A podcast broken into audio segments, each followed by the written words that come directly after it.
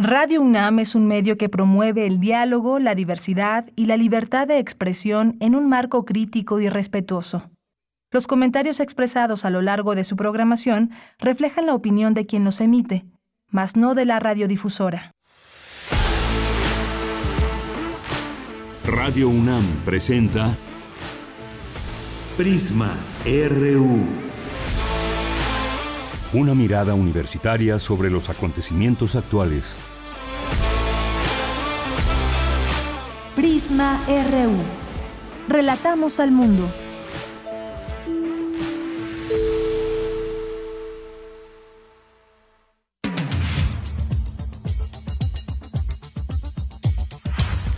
Muy buenas tardes, muchas gracias por acompañarnos aquí en Prisma RU en este día viernes 10 de junio, 10 de junio que no se olvida y no se olvida el halconazo, eh, toda esta parte histórica también de recordar eh, donde estudiantes fueron de nueva cuenta después, unos años después del 68, eh, fueron reprimidos y fueron torturados y bueno, pues es un día que no se debe olvidar. Hoy, por cierto, también como todos los años, hay una marcha eh, para recordar estos hechos y que no vuelvan a suceder. Y también hay un concierto en el Zócalo de Silvio Rodríguez, el cubano Silvio Rodríguez, que estará interpretando canciones que a mucha gente le gustan, muchas canciones eh, que tienen una gran historia, que tienen dedicaciones y más, y ahí estará, se dará cita seguramente muchas personas en el Zócalo Capitalino el día de hoy. Bien, pues hoy vamos a tener, hoy vamos a tener varias cosas para eh, en entrevistas, en conversaciones, invitaciones. Tenemos por aquí un libro también, una recomendación. Vamos a hablar de esta, este incremento de un peso en el transporte público de la Ciudad de México, de un peso, un aumento en la tarifa del transporte público concesionado, hay que mencionarlo, ya que el metro, el metrobús, el tren ligero, el RTP, cablebús y trolebús se mantendrá el mismo costo. Estamos hablando de lo que se incrementa, son microbuses, vagonetas, autobuses de ruta, autobuses de corredor que se incrementan en un peso dependiendo el kilometraje. Vamos a hablar de este tema con el doctor Javier Delgado Campos, director del Programa Universitario de Estudios sobre la Ciudad que eh, pues vamos a hablar de la movilidad en la Ciudad de México y cómo ve este aumento, este incremento a las tarifas. Vamos a platicar también, les vamos a invitar a una exposición colectiva que se inauguró apenas hace unos días aquí muy cerca en la Alianza Francesa, en la sede de la Colonia del Valle. Estará hasta el 30 de junio. Estructuras experimentales del cómic que tiene su origen un taller coordinado por el área de investigación de la FAD UNAM. Así que no se lo pierdan, tendremos aquí a dos personas para hablar de ello que forman parte de esta, de esta exposición. Vamos a tener también una invitación al Festival de Sanación Huerto Roma Verde 2022. En algún momento ya hemos platicado aquí en la sección de Sustenta, en otros momentos sobre el Huerto Roma, pero ahora les vamos a invitar a este festival que se está llevando a cabo. Tendremos aquí al, al activista socioambiental, promotor cultural, fundador de Cuadra ACE y del Huerto Roma Verde, Paco Ayala, y Evelyn Abigail, terapeuta de salud esencial, coordinadora de este festival también. Así que no se pierdan esta invitación. Vamos a tener, por supuesto, también qué pasó durante toda esta semana en la Cumbre de las Américas. Nos acompañará la doctora Cristina Rosas con un resumen de todo lo que fue o no fue esta Cumbre de las Américas. También tendremos el libro Naufragios eh, de José Ignacio Valenzuela. Eh, que estará aquí con nosotros, un enlace desde Chile y bueno, pues aquí lo estaremos eh, estaremos platicando con él entre sus series más recientes, quizás ustedes ya vieron esta serie Netflix, ¿Quién mató a Sara? Bueno, pues él es el autor de este libro que tendremos en entrevista el día de hoy. Hoy es viernes, viernes de Refractario RU con el maestro Javier, Javier Contreras, tenemos con Dulce Wet Melomanía RU y tenemos también una sorpresa, una invitación para todas y todos ustedes que gusten de escuchar música en concierto. Les vamos a dar eh, algunos regalos, pero más adelante, todavía no coman ansias. Y bueno, pues así iniciamos hoy. Y recuerden que durante esta semana les hemos estado invitando a que el próximo martes, ya lo pongan ahí en su agenda, que vengan a la transmisión especial que va a haber en la sala Julián Carrillo. Va a haber varios programas en vivo, entre ellos el de Prisma RU. Y tenemos, tenemos una gran invitada que pues nos gustaría de una vez decirles quién. Es Carmen Aristegui, estará por aquí con nosotros y nosotras en Prisma RU para platicar pues de muchas cosas, periodismo de investigación, relación medios y poder, em, periodismo de investigación, ya lo dije, bueno, las nuevas generaciones también y muchas otras cosas. Eh, será seguramente una conversación muy interesante, así que pues acompáñenos, si pueden venir, por favor, vengan aquí a la sala Julián Carrillo en Adolfo Prieto número 133 en la Colonia del Valle y si no, pues nos pueden seguir a través de nuestra transmisión en el 96.1 de FM o en www.radio.unam.mx. Bien, pues esto es parte de lo que tendremos para los próximos días, el próximo martes que estaremos de manteles largos, 85 años de Radio UNAM y por eso estamos haciendo estas transmisiones especiales. Además, después del programa, si se quieren quedar con nosotros, pues adelante, tendremos ahí una pequeña convivencia. Ojalá que vengan eh, y con nosotros hagan también este programa. Pues también le acompañamos hoy, el día de hoy, en este viernes 10 de junio. Marco Lubián al frente de la producción, Denis Licea en la asistencia de producción, Arturo González en los controles técnicos, con su cubrebocas de Radio UNAM, marca Radio UNAM, y también nos acompaña Michelle González aquí en las redes sociales, arroba Prisma RU en Twitter y Prisma RU en Facebook. Desde aquí, ah bueno, yo soy Deyanira Morán. Desde aquí, relatamos al mundo. Relatamos al mundo. Relatamos al mundo.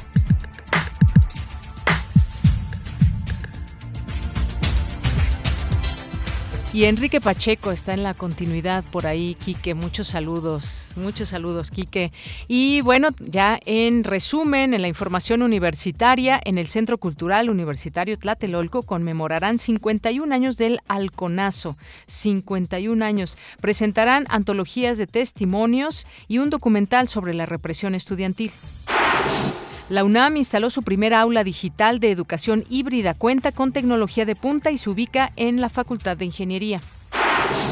Un problema de los movimientos sociales es colocar demasiadas esperanzas en el campo del Estado, señaló la antropóloga y feminista Rita Segato. Oigan, qué interesantes han estado todas estas eh, conversaciones, debates y exposiciones de Claxo, que es un evento sumamente importante a nivel mundial. Y bueno, pues hay muchas personas que han participado y aquí les hemos traído durante toda esta semana esos reportes. En otra información, el Instituto Politécnico Nacional inauguró el primer laboratorio nacional de vacunología y virus tropicales. Potenciará la investigación científica en materia de generación de biológicos para contener diversos virus. En información nacional, el presidente Andrés Manuel López Obrador anunció que alistan un plan de reconstrucción para Oaxaca tras el paso del huracán Ágata. Informó que iniciará una vez que finalice el censo de los daños y damnificados. Autoridades de la Ciudad de México autorizaron un incremento de un peso a la tarifa del transporte público concesionado de pasajeros a partir del 15 de junio. Esta mañana los transportistas calificaron como burla el aumento. Advierten que es insuficiente. El secretario de Marina, Rafael Ojeda Durán, reveló que algunos de sus integrantes venden equipo militar a la delincuencia organizada. Indicó que armas, uniformes y equipo táctico se ofertan a través de diferentes plataformas electrónicas. En la información internacional, Estados Unidos levantará obligación de test COVID-19 para viajeros internacionales que lleguen por avión a partir de noviembre. Se pone fin a una serie de restricciones impuestas hace 18 meses.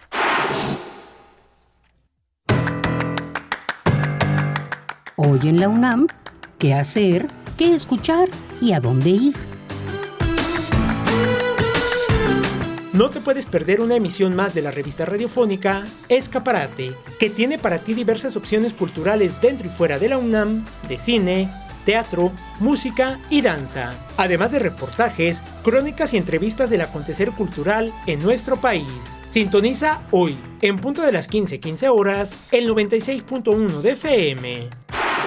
Recuerda que hoy tienes una cita con la serie Vida Cotidiana, Sociedad en Movimiento, una coproducción de Radio UNAM con la Escuela Nacional de Trabajo Social de nuestra máxima casa de estudios, bajo la conducción de Ángeles Casillas. Sintoniza hoy el 96.1 de frecuencia modulada en punto de las 16 horas después del corte informativo.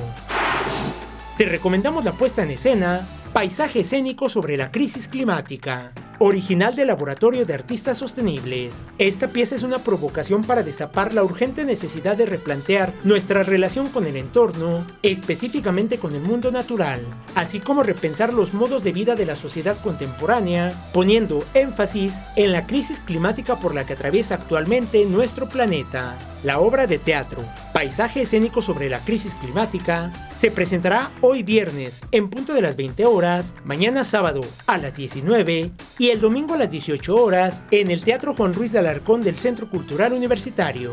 Para mayores informes consulta las redes sociales de Teatro UNAM. Recuerda que antes, durante y después de la función es obligatorio el uso de cubrebocas.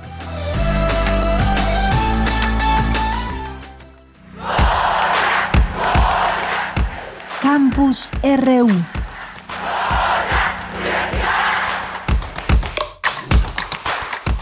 Entramos a nuestro campus universitario, 13 horas con 14 minutos, en el marco de la conmemoración del 51 aniversario de la represión a la manifestación estudiantil del 10 de junio de 1971, la Universidad Nacional Autónoma de México, la Secretaría de Cultura, el Instituto Nacional de Estudios Históricos de las Revoluciones de México y la Secretaría de Gobernación llevarán a cabo la presentación de las antologías de testimonios y documental sobre la represión estudiantil.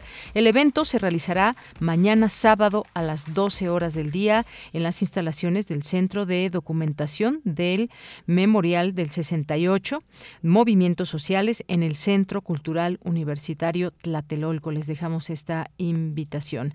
Bien, nos vamos ahora con Cindy Pérez Ramírez. El trabajo social impacta en la política pública y tiene interés en la atención a personas que presentan vulnerabilidad por parte del Estado. Cuéntanos, Vicky, perdón, Cindy, bienvenida bienvenida. Muy buenas tardes. ¿Qué tal, Deyanira? Muy buenas tardes a ti y a todo el auditorio. El trabajo social desde la óptica de los derechos humanos es un tema que permite atender la exclusión de quienes por su propia condición o por un hecho concreto se encuentran en desventaja frente a la sociedad y ante ello requieren una acción específica de parte de algún órgano estatal.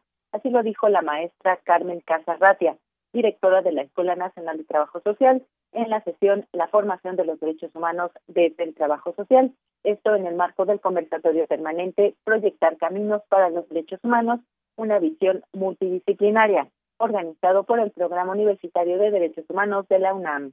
Así están, por señalar solo algunos, las niñas, eh, los niños que requieren eh, de creación de normas y políticas particulares que garanticen su pleno desarrollo y el interés superior en cualquier actuación estatal que pueda justo incidir en ellos, a los pueblos indígenas. Trabajo social, en este sentido, va más allá de la intervención directa de problemáticas particulares de eh, un grupo de personas. A partir de la atención, eh, el trabajo social permite incidir en la generación de política pública que alcance no solo a un grupo determinado de la sociedad, sino a todo un sector que se encuentra determinado en esta situación.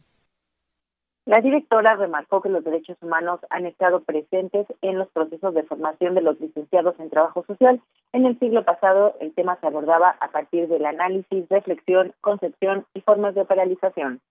Actualmente, eh, por ejemplo, en la licenciatura abordar el tema de, los derechos humanos desde la evolución histórica y el papel vigente de los mismos en un ámbito nacional e internacional para la construcción de ciudadanía a través de analizar las distintas etapas de la evolución histórica, los aportes constitucionales del Estado mexicano en materia de derechos humanos, el papel de los organismos o encargados de la defensa y promoción, y de manera directa con asignaturas como necesidades y problemas sociales, género. Me parece eh, que la lógica eh, humanizada, preactiva, preventiva, disuasoria, eh, conciliadora que puede sostener los cursos de actualización, Deyanira, este es el reporte que tenemos de la contribución del trabajo social a los derechos humanos. Cindy, muchas gracias y muy buenas tardes. Muy buenas tardes. Hasta luego. Cindy Pérez Ramírez, nos vamos ahora con mi compañera Virginia Sánchez. Abordan expertas el tema del racismo en el marco de la Claxo 2022. ¿Qué tal, Vicky? Muy buenas tardes. Adelante. Hola, ¿qué tal, Bella? Muy buenas tardes a ti y al auditorio de Prisma RU. Así es, pues en el marco de la novena Conferencia Latinoamericana y Caribeña en Ciencias Sociales, Tramas de las Desigualdades en América Latina y el Caribe, Saberes, Luchas y Transformaciones, se llevó a cabo el diálogo magistral Negritudes, Afrolatinidades, Racismos y Resistencias, en el cual participaron grandes referentes del movimiento feminista y social, como Rita Segato, profesora emérita de la Universidad de Brasilia, quien señaló que un problema de los movimientos sociales, el movimiento feminista, es colocar demasiadas esperanzas en el campo del Estado, que nunca deja de ser un campo de poder, y ese es su defecto. Escuchémosla. La gente con que trabajé en el Chanco de Recife durante muchos años, eh, muchas veces me dio lecciones y ejemplos de cómo es necesario siempre desconfiar del campo estatal, porque nunca jamás ha conseguido nuestro continente reducir la distancia y la posición de exterioridad con relación a lo gestionado, con relación a lo administrado, con relación a los territorios y vidas humanas que se propone administrar. Si nunca ha podido, ¿eh? siempre tenemos que tener un cierto temor y una duda, a pesar de que es un actor imprescindible, claramente en la sociedad, el campo estatal, pero nunca entregar todas nuestras fichas todas nuestras esperanzas al Estado. Siempre que lo hemos visto hacer, siempre no se ha llegado a la otra costa. En tanto, la antropóloga colombiana y expresidenta de la Asociación de Estudios Latinoamericanos LASA, Mara Vivero Vigoya, destacó la trayectoria de Francia Márquez, actual candidata afroamericana a la vicepresidencia de Colombia como parte del equipo de Gustavo Preto. Asimismo, señaló que justamente la continuidad de la ideología y narrativa del mestizaje ha propiciado una especie de complicidad de una ideología multicultural y un ordenamiento racista que obstaculiza reconocer nuestro racismo y somete a quienes hablan de ello a una deslegitimación política, académica y moral. Finalmente, la cubana Rosa Campo Alegre, rectora de la Universidad Diáspora Africana y coordinadora del Grupo de Trabajo Claxo Afrodescendencias y Propuestas Contrahegemónicas, señaló que en el contexto de entendimiento de los procesos políticos y de formación pospandemia existen varios retos. Uno de ellos, dijo, es terminar con el genocidio negro, pues toda persona digna, decente, que se considere humana, tiene que luchar contra el genocidio afro y detalla aquellos ámbitos donde se manifiesta. Escuchemos. Primero, la necropolítica concretada en criminalización de los liderazgos afrofeministas y afrodescendientes en general en cada lugar. Forma parte de ese genocidio negro el juvenicidio. Forma parte de ese genocidio negro el genocidio estético de las mujeres negras que nos privan de cómo reproducirnos y de nuestras vidas en cada lugar ante un Estado ausente. El perfilamiento racial de la gestión policial en todos nuestros países, asumiendo las negritudes como sinónimo de peligro. El genocidio epistémico que vive en las universidades. Bueno, ella pues es algo de lo que escuchamos en el diálogo magistral Negritudes, Afro-Latinidades, Racismos y Resistencia. Vicky, muchísimas gracias, gracias por esta información, mucho que ha surgido desde Claxo. Gracias, buenas tardes. Muy buenas tardes. Bien, y pues a esto se han sumado también estas distintas eh, voces que hay porque eh, desde el feminismo que se han planteado estas distintas discusiones y también escuchábamos también a, Marlene Vázquez, directora del Centro de Estudios Martianos, eh, que también pidió la palabra y en algunas frases se refirió, según también esto que leo de la jornada, se refirió a la situación de su país, Cuba, que carga largos años de bloqueo económico y una crisis que la pandemia profundizó. Habló de una crisis de valores, de la espiritualidad dañada, de porciones desesperadas de la población que hacen concesiones de tipo ético en que otras, eh, que en otras circunstancias no harían. Y hay cubanos, siguió, que piensan que los Estados Unidos son un gigante de azúcar con un eh, brazo de Lincoln y otro de eh, Wendell Phillips que nos van a poner a todos en la abundancia y en la riqueza. Es una verdad dolorosa, pero es así. Muchas cosas que se van planteando desde ahí, desde este evento internacional y mundial. Es la una con 23 minutos y continuamos. Queremos escuchar tu voz. Síguenos en nuestras redes sociales. En Facebook como Prisma RU y en Twitter como arroba PrismaRU. Bien, y comienzo con esa pregunta. ¿Usted qué le parece? ¿Qué opina de este incremento que hubo al transporte concesionado en la Ciudad de México? Subió un peso. Ayer se dio a conocer este anuncio. Luego de distintas manifestaciones, movilizaciones que ha habido en la ciudad, una que se que anunció desde un día antes y que se cerrarían partes de la ciudad, desde el norte al sur, centro y más, y que harían un caos. Bueno, después de ello y después de que ya pasaron las elecciones, se dio a conocer por parte del secretario de Movilidad aquí en la Ciudad de México, Andrés Layuz, que este jueves que el gobierno de la Ciudad de México autorizó el aumento en la tarifa de transporte público concesionado. Aunque en un principio el gobierno rechazó el aumento propuesto por los transportistas capitalinos, que era de entre 3 y 5 pesos, finalmente se acordó el incremento por un peso. Por ello, a partir del próximo miércoles 15 de junio, los costos quedarán de la siguiente manera. Microbuses y vagonetas hasta 5 kilómetros eh, costarán 6 pesos. De 5 a 12 kilómetros, 6.50. Más de 12 kilómetros, 7.50 pesos. Los autobuses de ruta hasta 12 kilómetros, 7 pesos. Los autobuses de corredor eh, este servicio de transporte quedará en 8 pesos. Pero hay que aclarar algo porque también se dio a conocer que el transporte operado por el gobierno, nos referimos al metro, al metrobús, al tren ligero, RTP, cablebús y trolebús, se mantendrá en el mismo costo. El transporte concesionado de la Ciudad de México tiene la tarifa más baja del país, es lo que reafirmó el secretario. Aquí nos llegaron distintas llamadas telefónicas, eh, algunas apoyando que se llevara a cabo este aumento, que tienen toda la razón los transportistas, porque pues están teniendo dificultades para pues tener todo el recurso necesario cuando se descomponen las unidades, en fin, una serie de cosas. Y por otra parte, la Ciudad de México es que ellos tampoco se han comprometido, no han cumplido, tienen eh, acceso a entre 4 y 6 mil pesos para que tengan al día sus unidades, para que las mantengan limpias y demás. Se había ah, pues dado esta información, finalmente pues aseguró que se dará seguimiento, se realizarán operativos para verificar que los transportistas cumplan con las medidas de mejora de servicios y en caso de no hacerlo, los concesionarios recibirán sanciones como la cancelación de sus concesiones y licencias. La respuesta de los concesionarios, de los transportistas, pues ha sido que eh, pues no es suficiente un peso que ellos habían pedido entre 3 y 5 pesos y esto por supuesto ha eh, sido una situación ahí un poco complicada en las negociaciones que han tenido entre gobierno y transportistas.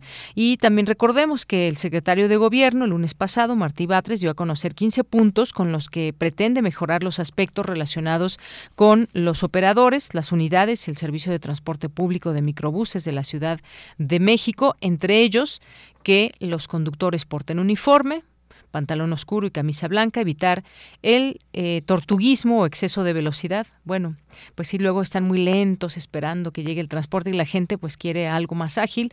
Evitar acompañantes, eliminar malas prácticas de manejo, portar la licencia regularizada, el retiro total de los vidrios polarizados en las unidades, así como eliminar equipos de sonido con volumen alto al interior y el establecimiento de un padrón de choferes asociados a la unidad. Y bueno, pues vamos a enlazarnos ya está en la línea telefónica. Es el doctor Javier Delgado Campos, el que se encuentra con nosotros en la línea telefónica, director del Programa Universitario de Estudios sobre la Ciudad. Doctor Javier, buenas tardes. Muy buenas tardes, Deyanira. Gracias por la invitación. Gracias a usted, doctor Javier Delgado Campos, por aceptar esta invitación y platicarnos sobre pues su punto de vista, cómo ve un incremento al transporte concesionado de un peso. Esto lo han estado pidiendo los transportistas, aunque no fue, no era un peso, sino de tres a cinco pesos. Y pues obviamente un balance de cómo eh, ve usted el transporte aquí en la Ciudad de México. Hablemos primero del, del transporte concesionado. Claro que sí, con mucho gusto. Eh, eh, yo quisiera eh, iniciar eh, con el eh, con una con una reflexión que es que eh, para esta, este tema en particular se debe tener como contexto como como parámetros de la discusión el enfoque de derecho muy muy en general. Por supuesto ahí están los datos duros de del incremento del incremento en monetario eh, están otros otros factores como la movilidad, como como el derecho de las personas a, la salud, porque el, tema de los transportistas involucra esas emisiones que tienen una repercusión importante sobre la salud y también al bienestar económico. Creo que este debe ser, digamos, el, el, contexto en donde eh, podemos, eh, debemos ubicar, en, en nuestra opinión, eh, la, el tema. Entonces, no sé si, si gusta, si gusta este, empezamos con, no la primera pregunta. Sí, sí, por ejemplo, este tema de la movilidad, siempre que, hablamos de transporte, pues nos viene a la cabeza el tema de movilidad y creemos que el transporte público debe dar un buen servicio. Esa es la primer demanda, digamos, que tienen los usuarios cuando pagan su, su el transporte público, ya sea concesionado o no, pues lo que esperan es tener un servicio de calidad. ¿Qué podemos decir del transporte concesionado, del transporte público concesionado. ¿Qué le parece hasta el momento? Porque pues hemos visto que hay una unión importante de transportistas, pero también tienen que comprometerse a distintas eh, cuestiones que ya se mencionaban, debe haber un reglamento que tienen que cumplir y por otra parte está el gobierno que, que pues es como este mediador que eh, autoriza o no esta subida de precio. En este caso fue un peso Quizás ellos no, bueno, no quizás no están de acuerdo, habían señalado entre 3 y 5 pesos, pero ¿qué le parece que este aumento puede ayudar a que ya tengan, digamos, eh, mejores posibilidades para ofrecer un mejor servicio o es insuficiente? ¿Qué es lo que usted opina? Eh, bueno, para, para eh, definir si es suficiente o insuficiente, se requeriría contar con información que no está disponible.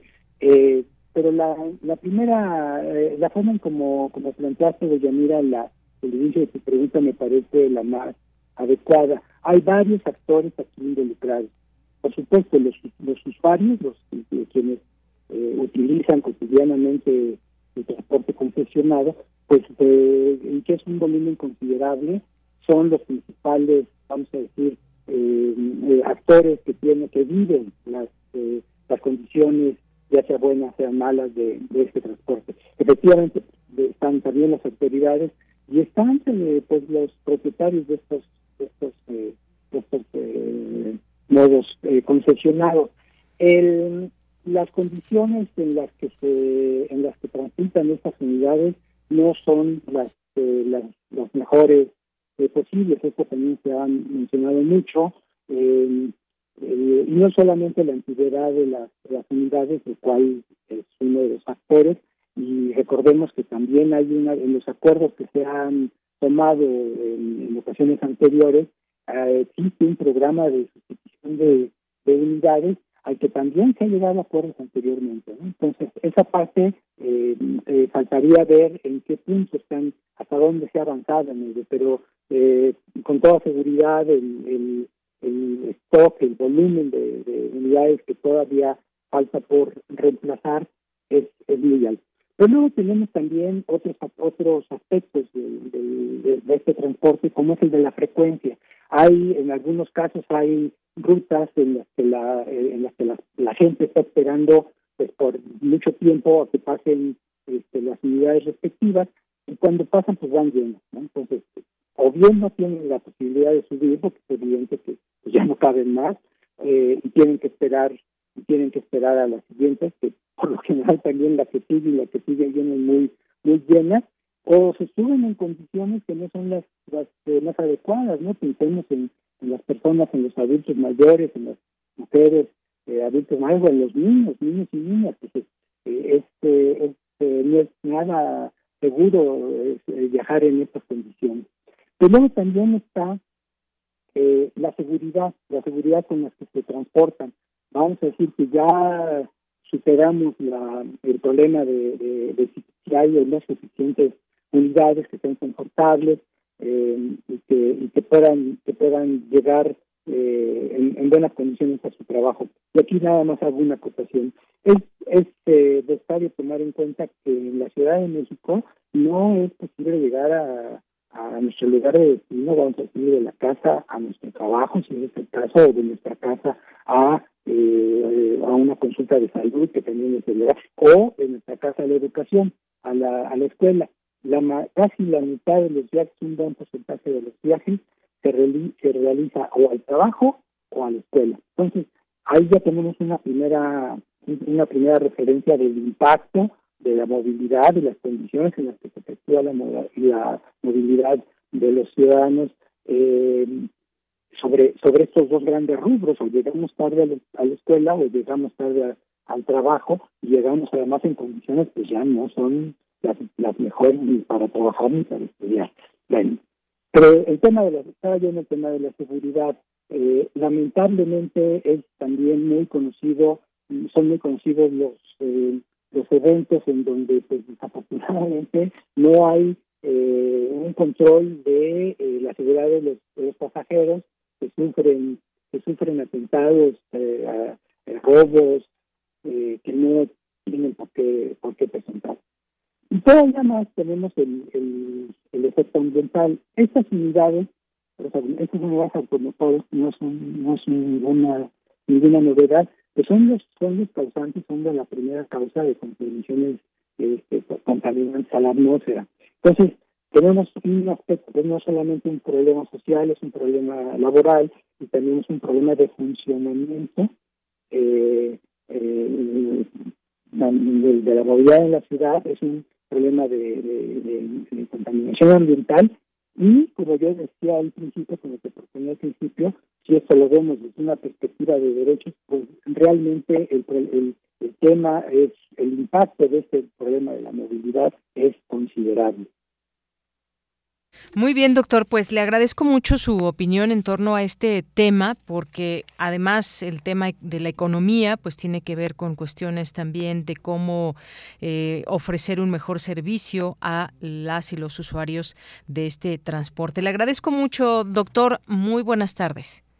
Buenas tardes, Deyanira. Saludos y gracias por la oportunidad. Gracias, gracias a usted, doctor Javier Delgado Campos, director del Programa Universitario de Estudios sobre la Ciudad, sobre este tema y todo lo que conlleva el aumento en las tarifas. Desafortunadamente no le escuchábamos muy claramente. Eh, en otro momento, ojalá que podamos conversar más de estos temas de movilidad que mucho nos interesan aquí en nuestra ciudad. Por lo pronto, pues ya la respuesta de operadores del transporte concesionado, como les decía, de la Ciudad de México, rechazaron el aumento de un peso a la tarifa anunciado ayer por el gobierno, pues consideran que no es suficiente para que puedan cubrir sus costos. Integrantes de la Fuerza Amplia de Transportistas señalaron este viernes en rueda de prensa que insistirán en que el incremento sea de tres pesos, como habían planteado a la administración de la jefa de gobierno Claudia Sheinbaum. El 2 de junio, la FAT, hay que recordar, realizó movilizaciones, bloqueos en diferentes puntos de la ciudad para exigir un alza a la tarifa. Después de esas protestas, ambas partes acordaron instalar mesas de negociación y ayer por la tarde, finalmente, el secretario de Movilidad, Andrés Layú, anunció el alza autorizada de un peso para microbuses, vagonetas, autobuses de ruta y autobuses de corredor. También dijo que ese aumento actualiza la tarifa para que sea proporcional con el incremento en el precio de los combustibles también aseguró que la mayoría de las organizaciones de transportistas estuvieron de acuerdo. Aquí un punto importante. ¿Estuvieron la mayoría de acuerdo?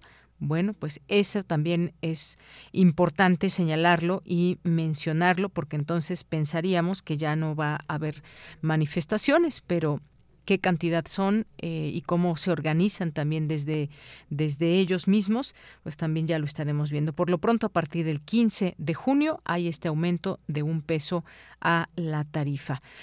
Es la una con 37 minutos. Continuamos. Prisma RU. Relatamos al mundo.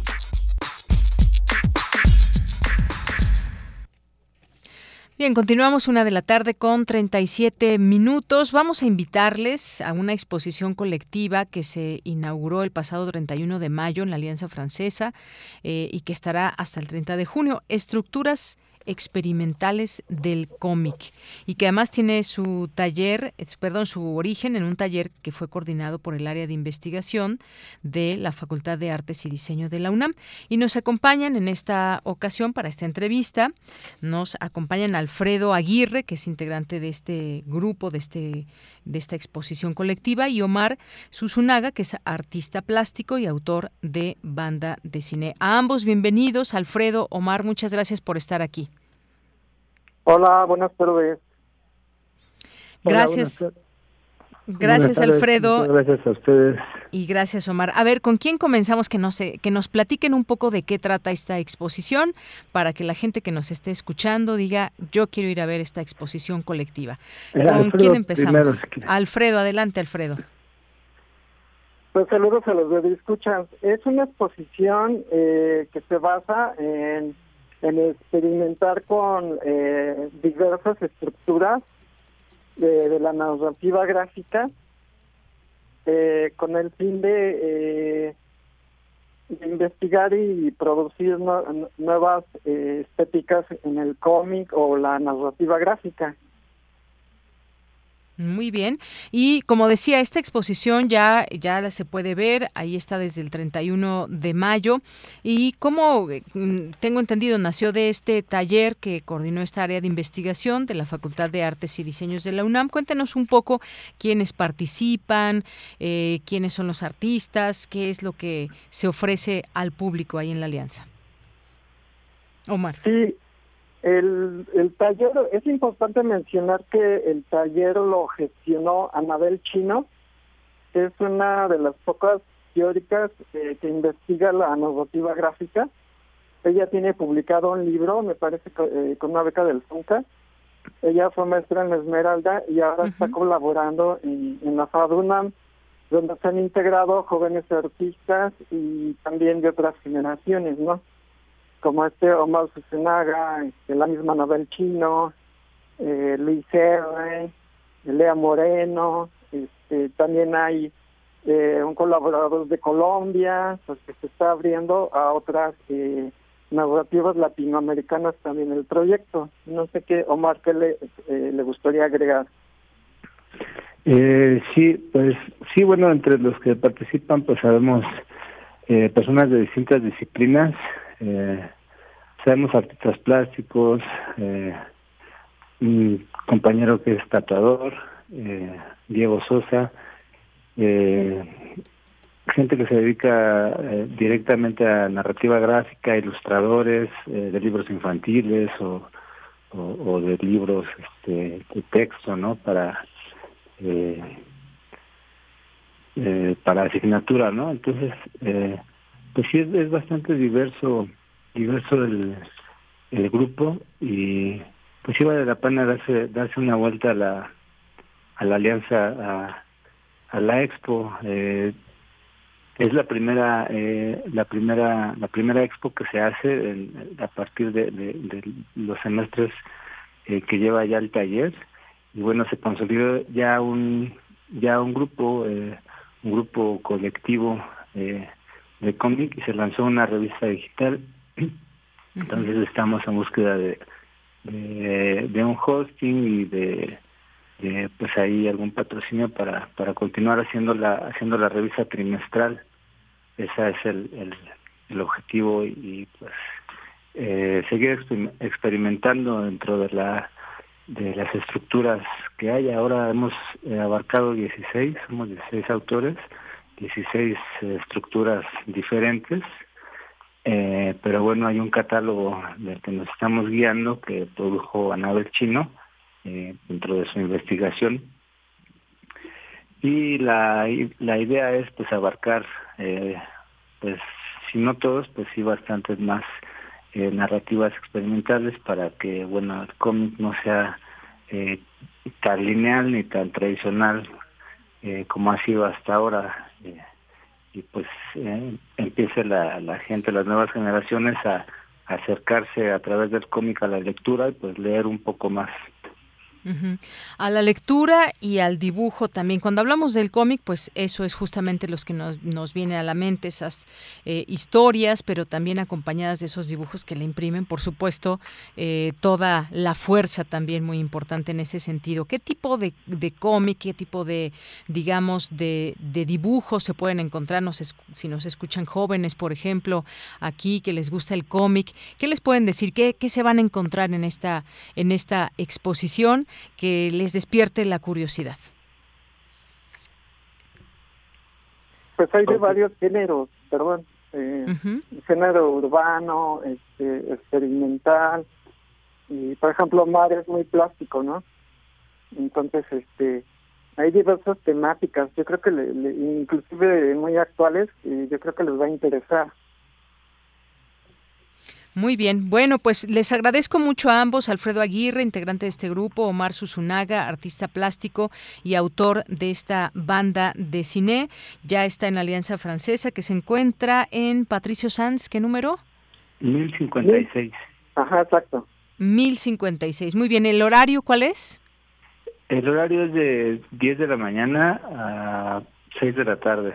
Muy bien. Está este, la galería ahí, pueden pasar y este pues hay una gente que, que tenga alguna inquietud por pues también por aprender eh, la lengua francesa pues a lo mejor puede pues de paso ir a, pedir informes sobre los cursos y tal ahí a la lengua francesa y pues ya este, que se dé una vuelta ahí a ver la, la exposición. Muy bien. Eh, recordemos nada más eh, que está en la colonia del Valle. Pues muchas gracias, Alfredo Aguirre. Buenas tardes. Eh, muchas gracias. Y gracias. Y gracias Omar Susunaga, artista plástico y autor de banda de cine. De cine. Muchas gracias. Muchas gracias a ustedes, muchas gracias Yanira y eh, saludos a toda la audiencia. Gracias, hasta luego. Una con 44 minutos antes de irnos a la siguiente entrevista del Huerto Roma, Margarita Castillo nos dejó, nos dejó un trabajo justamente hoy, 10 de junio.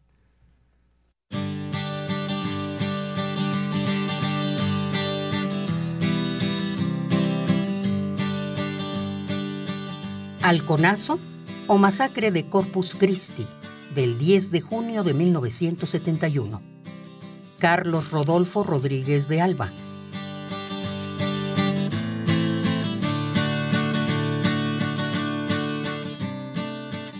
A Laura Magos, cuyo cariño me ha salvado del asesino.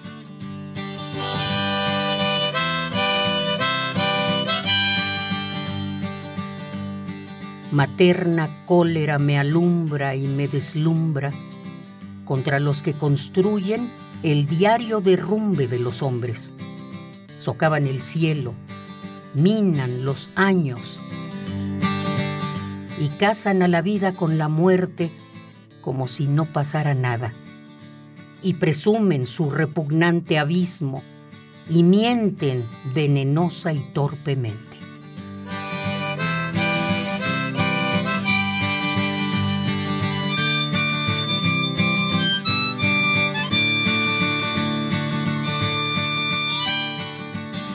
El asesino, se sabe, vive en los pinos y no hay instituciones, ley ni fuerza para denunciarlo, juzgarlo y castigarlo.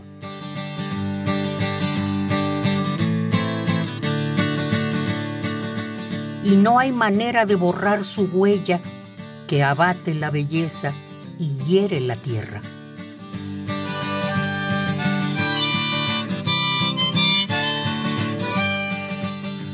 Impotencia y azoro y estupor me paralizan las manos y el mundo, y detesto al poder que en mí los yergue, y me digo que el vil ha de arruinarse como caen los reinos del oprobio, y también correrá su sangre inmunda en las sentinas del olvido.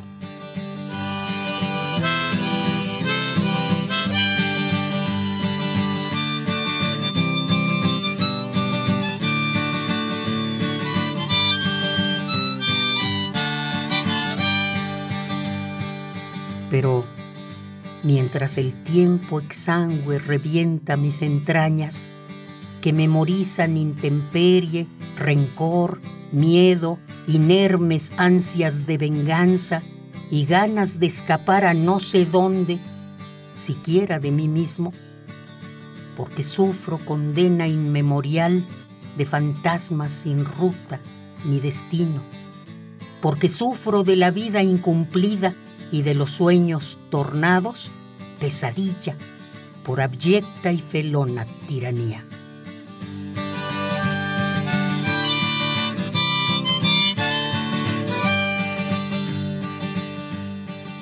Alconazo, Carlos Rodolfo Rodríguez de Alba, Ciudad de México, 12 de junio de 1971.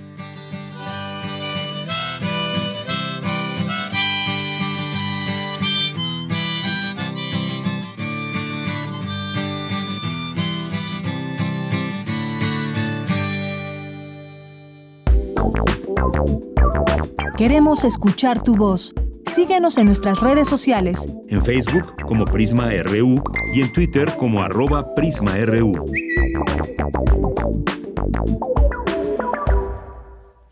Y este fin de semana inicia el Festival de Sanación eh, Huerto Roma Verde 2022, que invoca, eh, convoca a la comunidad sanadora, ambientalista, activista, artista, artesana, productora, visionaria y guardiana de la tierra a este ejercicio consciente de comunión y expansión de la conciencia. Así que esta invitación que les queremos hacer la vamos a hacer a través de quienes están participando en este festival y una de estas personas es Paco Ayala, que es activista socioambiental, promotor cultural, fundador de la Cuadra AC y del Huerto Roma Verde. ¿Qué tal, Paco Ayala? Buenas tardes.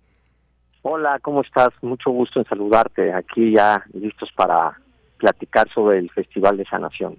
Bueno, pues cuéntanos de qué trata este festival. Digo, ya por el ya por el nombre que nos dices de sanación nos damos una idea. Esta es su primera edición, además que lo están haciendo con mucho cariño, con mucho entusiasmo. Pero, eh, pues cuéntanos cómo nace esta idea. Supongo un poco este tema de que el clima va cambiando, nosotros también. Cuéntanos, Paco.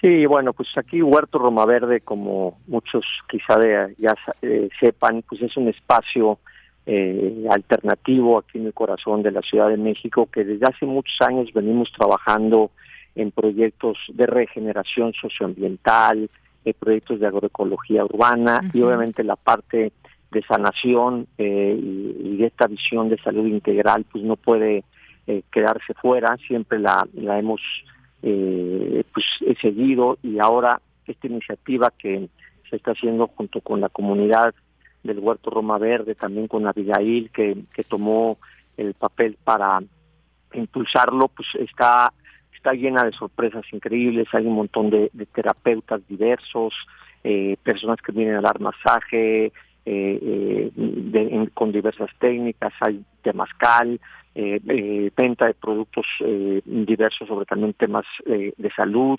conferencias, pláticas, en fin, es un es un paseo muy integral sobre la importancia que es tener una sanación no solamente corporal ni mental, sino también espiritual. Entonces, pues aquí el, eh, eh, este festival pues nos invita a eso, ¿no? También hay estupenda comida, eh, rescatando la, la nutrición de los pueblos originarios.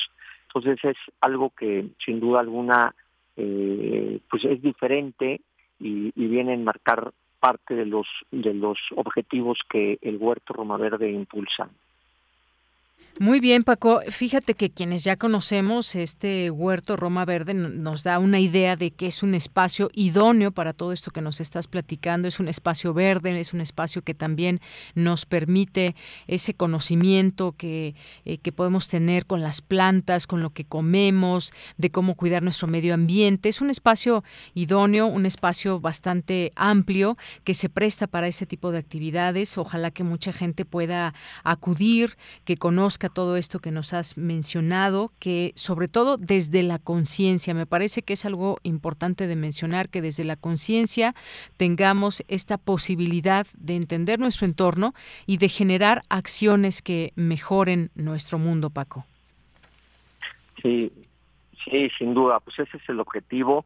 Nosotros estamos muy interesados en, pues en que la comunidad eh, sepa la importancia de, comer de manera sana.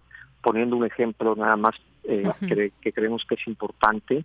Por ejemplo, en 1975 uno se comía una manzana y podía ingerir 5.4 miligramos de hierro. Hoy necesitamos 25 manzanas para poder obtener esa misma cantidad. Entonces, eh, pues tenemos que trabajar justamente en toda esta visión integral de sanación, no solamente individual, sino del cuerpo social eh, que, en el que habitamos. Claro, y esta palabra que tanto nos gusta a muchas personas, sanación natural, ¿qué significa todo esto? Porque hay que mencionarlo, hay conocimientos, hay prácticas para toda esta eh, sanación personal, transformación personal de la salud, eh, haciendo conciencia de todo ello. Me gustaría que me platiques un poco sobre esto, qué significa la sanación natural, ¿a qué se refiere? Sí, bueno, pues eh, hemos perdido el vínculo con la tierra. Eh, ya ahora eh, no, sabemos cómo se producen los alimentos y muchos de los alimentos que llegan a nuestras casas pues son alimentos de la agroindustria que utiliza muchísimos agrotóxicos, que no les importa que, pier que se pierdan los nutrientes de los alimentos. Y entonces tenemos que regresar justamente a una alimentación natural, agroecológica, en donde no se empleen pues agroquímicos y eh, se produzcan eh, sistemas eh, que recobren los ciclos de los nutrientes. Entonces ya esto empieza a suceder, hay personas cada vez más enfocadas a darle importancia a esto y acompañado también con una pues con una salud corporal y con una salud también espiritual, ¿no? Porque ese es el gran eh, triomio eh, que tenemos que equilibrar en esta visión holística de lo que es una salud eh, integral, no cuerpo, mente y espíritu, y aquí lo van a encontrar, van a encontrar sanadores que trabajan con la nutrición del cuerpo, sanadores y sanadoras que trabajan con la, eh, con la mente, y sanadores y sanadoras que trabajan también eh, desde la sanación espiritual. Muy bien. Pues Paco Ayala, muchas gracias por platicarnos sobre este tema y invitarnos a este Festival de Sanación Huerto Roma Verde 2022. Recordarles a nuestro público que se encuentra este sitio en Jalapa 234, en la colonia Roma Sur, en la alcaldía Cuauhtémoc. Muchísimas gracias, Paco Ayala. ¿Algo más si quieres agregar? No, pues invitarnos. Estamos aquí en Jalapa 234, en la colonia Roma Sur y pues aquí los esperamos con el corazón abierto y pues con todas las ganas por, por compartir. Claro que sí, sanemos, sanemos juntos a través de este festival. Muchas gracias Paco Ayala, buenas tardes. Ah, buenas tardes, gracias a ti. Gracias. Ah, Paco Ayala es activista, eh, activista socioambiental, promotor cultural, fundador de la Cuadra AC y del Huerto Roma Verde. Y dejamos esta invitación. Nos vamos a ir ahora a la información internacional a través de Radio Francia. Relatamos al mundo. Relatamos al mundo.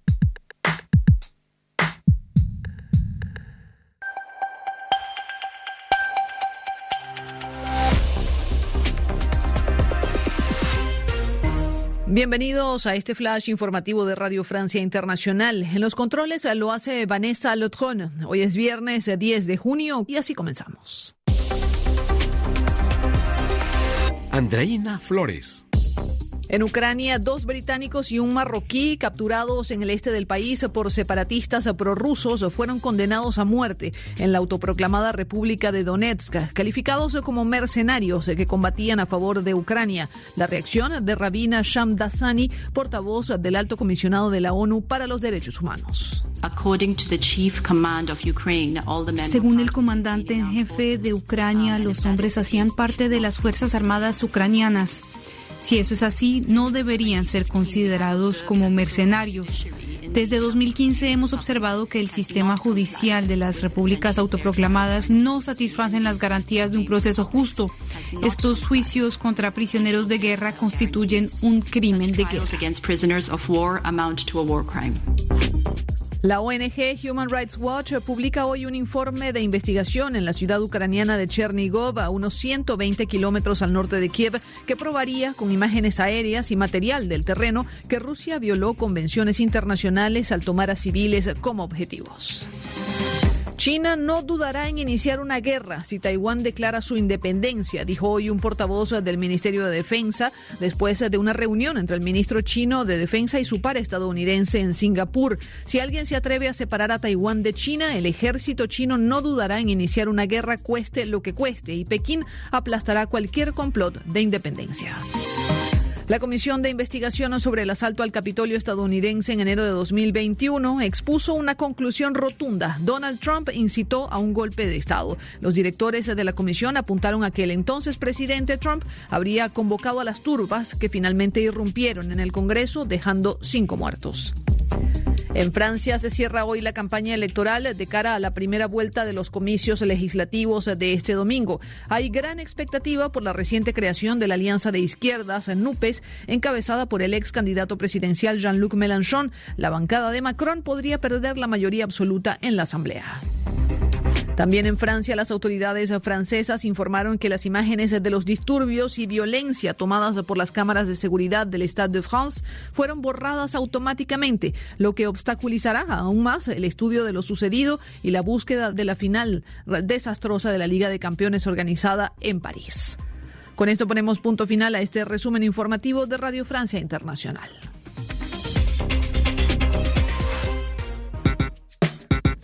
Prisma RU. Relatamos al mundo.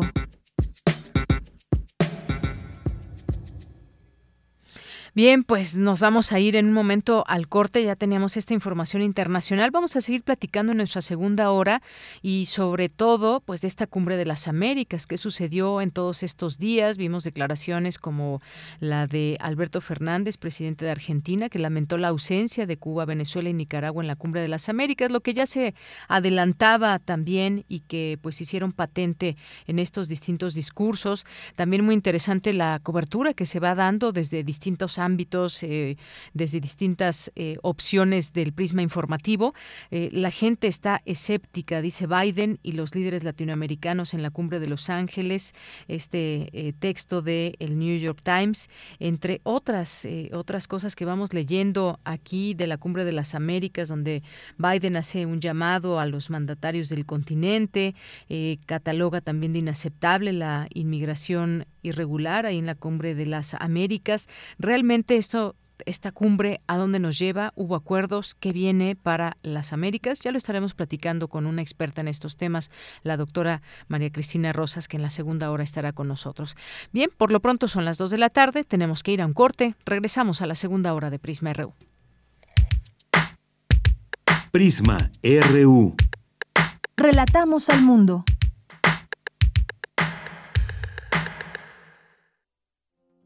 Para que vean los problemas tan brutales que tenemos que enfrentar en las ciencias de la vida cuando no podemos definir nuestro tema de estudio. Te invitamos a seguir la transmisión del curso ¿Qué es la vida? del Dr. Frankenstein al problema de los virus. Un tema que toca el arte, la literatura, la filosofía, el derecho que impartirá Antonio Lascano los miércoles 18 y 25 de mayo y 1 y 8 de junio a las 17.30 horas, a través del canal de YouTube de culturaendirecto.unam. Más información en grandesmaestros.unam.mx o escríbenos a grandesmaestros.unam.mx. No te lo pierdas. Hace 40 años no existía el INE las elecciones las organizaba el gobierno.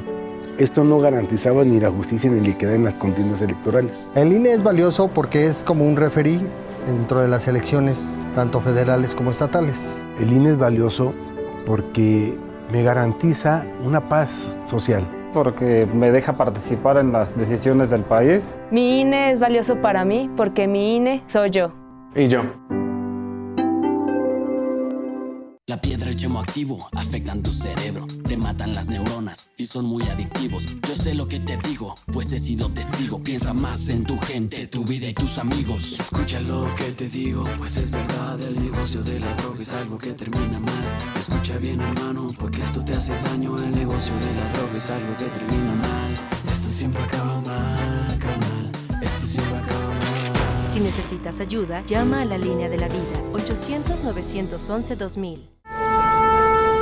Cuando dedicas tu vida a honrar a la música, será la música la que después celebre tu honor.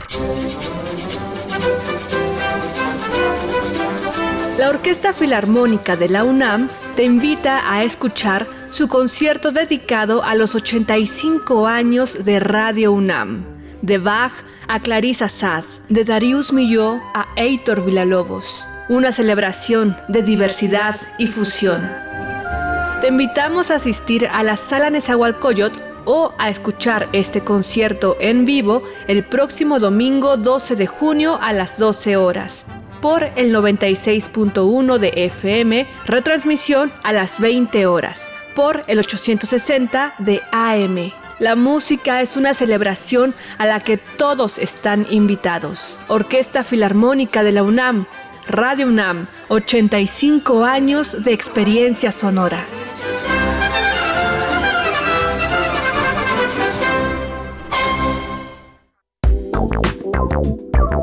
Queremos escuchar tu voz. Síguenos en nuestras redes sociales. En Facebook como Prisma RU y en Twitter como arroba PrismaRU.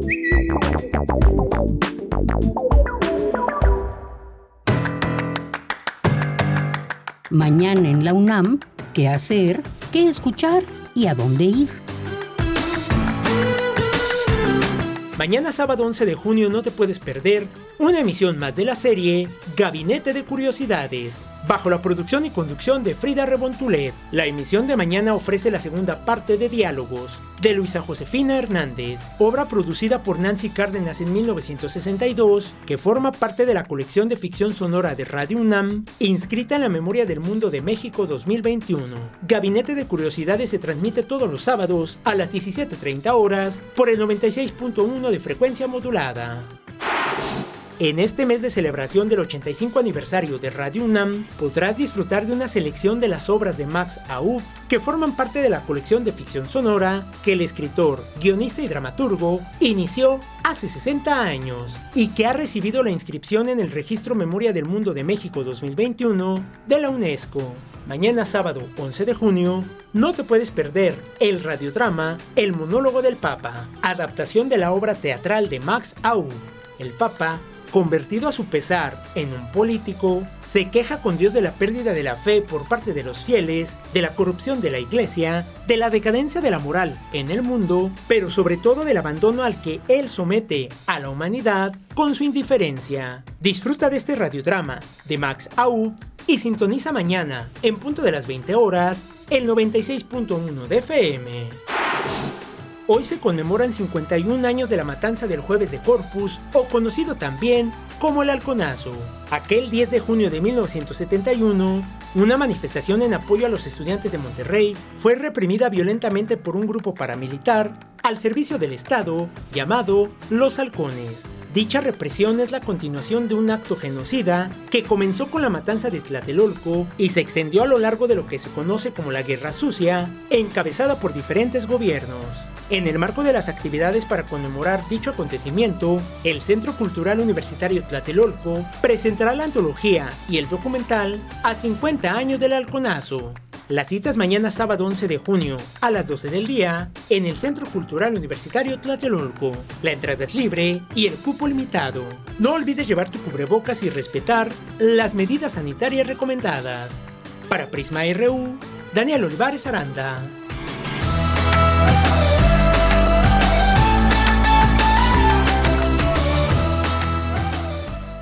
Bien, estamos de regreso aquí en Prisma RU en esta segunda hora. Muchas gracias por su sintonía, por acompañar este espacio en la frecuencia 96.1 de FM y en www.radio.unam.mx.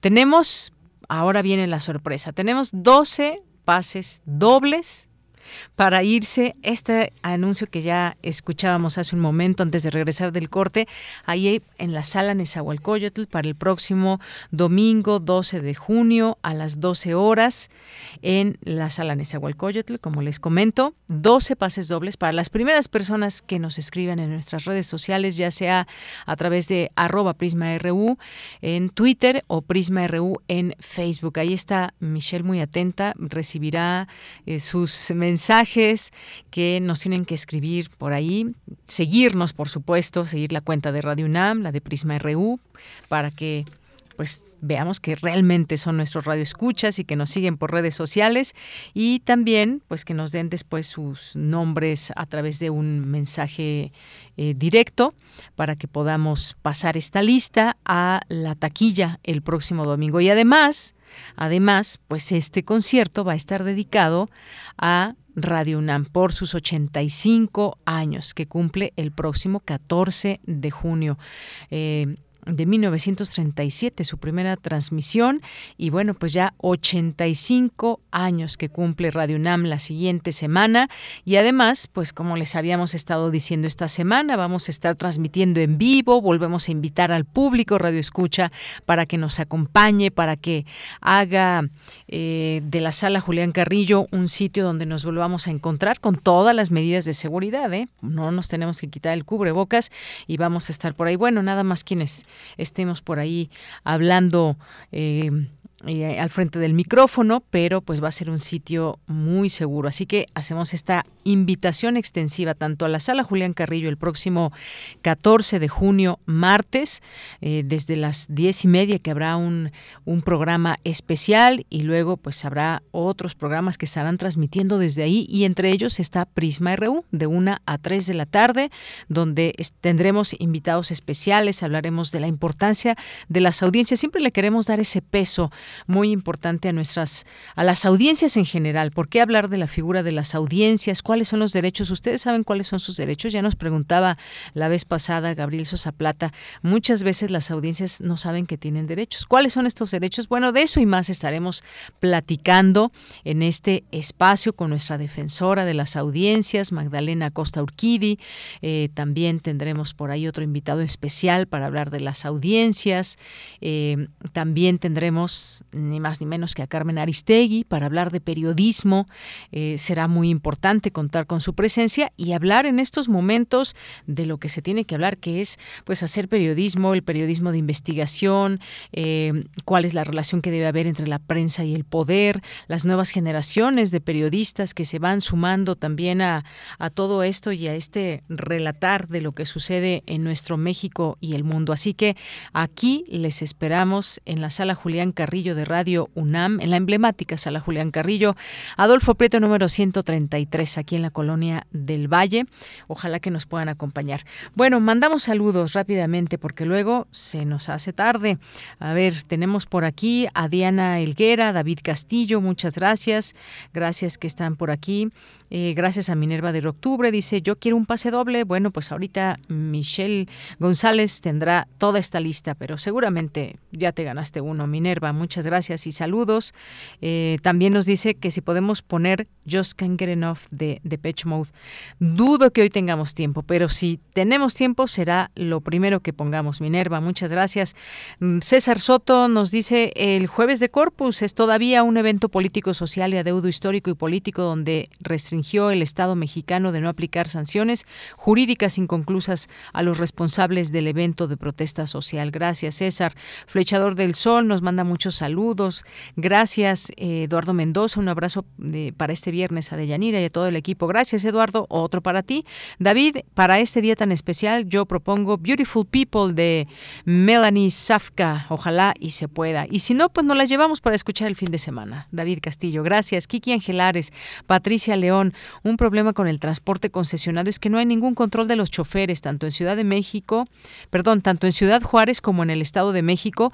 Muchos crímenes contra las mujeres están relacionados con delincuentes insertados en estos grupos. Gracias, Patricia León, por tu comentario. Gracias eh, también aquí a Radio Lagarto eh, José Luis González, no, perdón, José Luis León nos dice, en 2018 aumentó el salario mínimo. Un líder político en su calidad de empresario del transporte público, Combis, nos invitó a celebrar que el Estado de México había subido la tarifa. Lo que AMLO les dio, ya se los quitamos, jaja, nos presumió.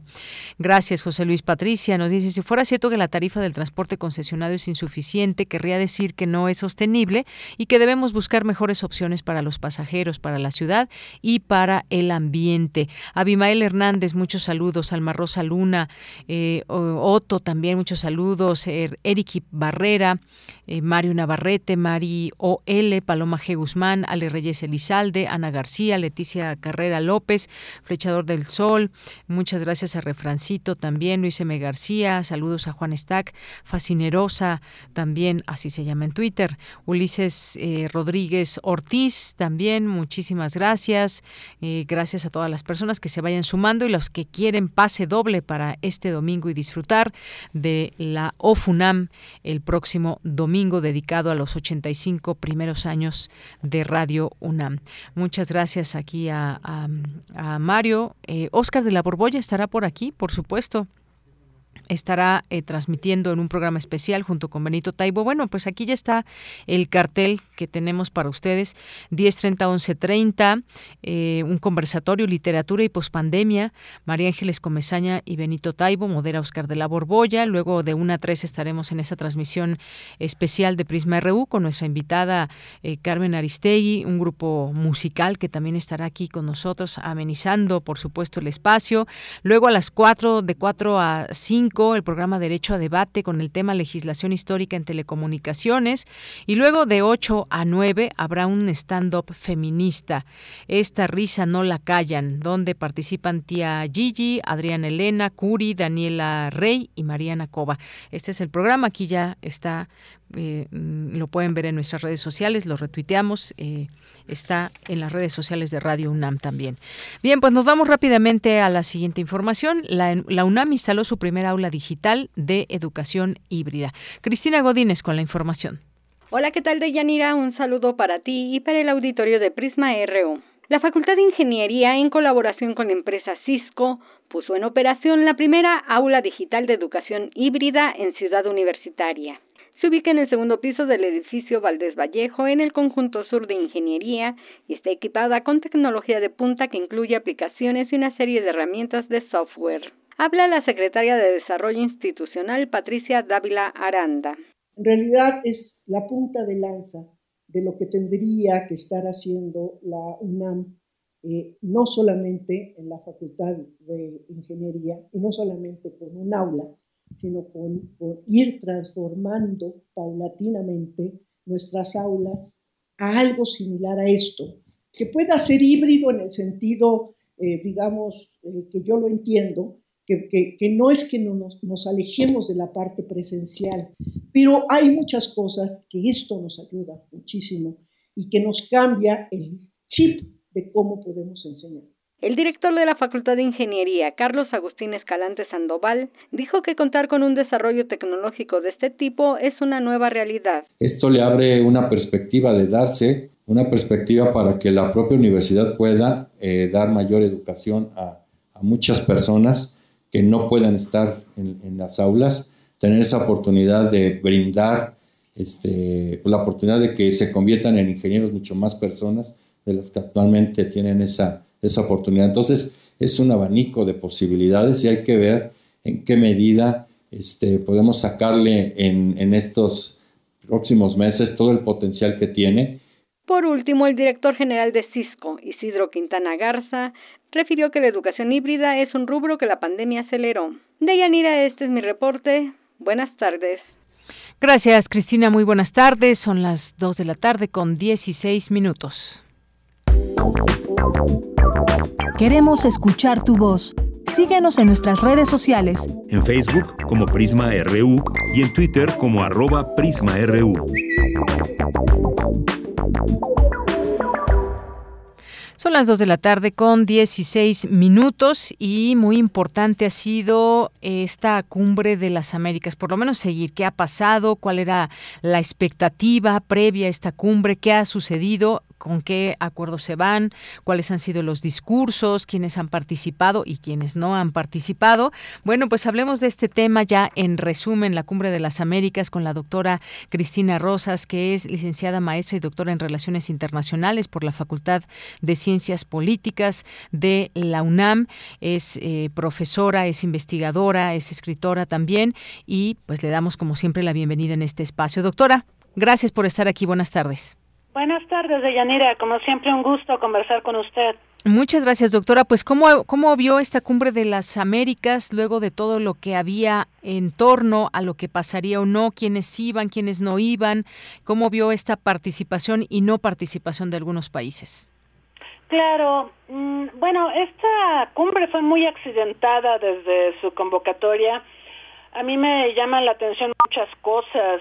Em, por ejemplo, esta exclusión que desarrolló Biden respecto a países del continente americano que se considera que no son democráticos, Cuba, Venezuela, Nicaragua, sabemos que el tema fue muy comentado y fue también la pauta que usó el presidente de México para no asistir en razón de esta exclusión.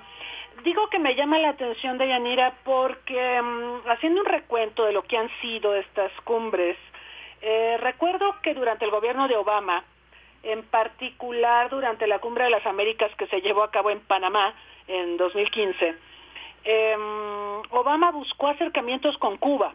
Y lo menciono, menciono esto porque Biden era el vicepresidente durante la administración de Obama. Y de hecho Obama le pidió a Biden, vicepresidente, que buscara acercamientos con las naciones latinoamericanas y caribeñas y que gestionara eh, vínculos más estrechos en, en, términos interamericanos, ¿no? Pero bueno, lo que recordamos de aquella cumbre de Panamá es la reunión histórica entre Obama y Raúl Castro. Eh, y bueno, ahí la estrategia parecía ser de vinculación constructiva, ¿no? De tratar de trabajar con un país con el que ha habido diferencias históricas, sanciones por parte de Estados Unidos, en fin, la idea de Obama era establecer un diálogo, una relación más constructiva, puesto que tal pareciera que tantas décadas de sanciones no han producido ningún resultado para, para cambiar la situación en Cuba. Al contrario, eh, parece que las sanciones que Estados Unidos le aplica a Cuba han servido para que el régimen cubano le eche la culpa de sus problemas a Estados Unidos y a esas sanciones. Entonces, ese fue el enfoque de Obama.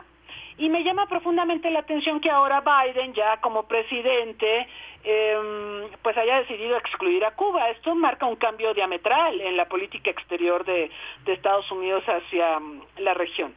Eh, pero eh, también es importante recordar que esta cumbre no se puede divorciar de una serie de acontecimientos internos que están teniendo eh, lugar en Estados Unidos, particularmente mirando al proceso electoral, las elecciones de medio término que tendrán lugar el próximo mes de noviembre. Y también tampoco podemos dejar de mirar que ahorita ya hay un juicio para eh, determinar eh, culpables de lo sucedido el 6 de enero del año pasado cuando el Capitolio fue tomado por las huestes de Donald Trump.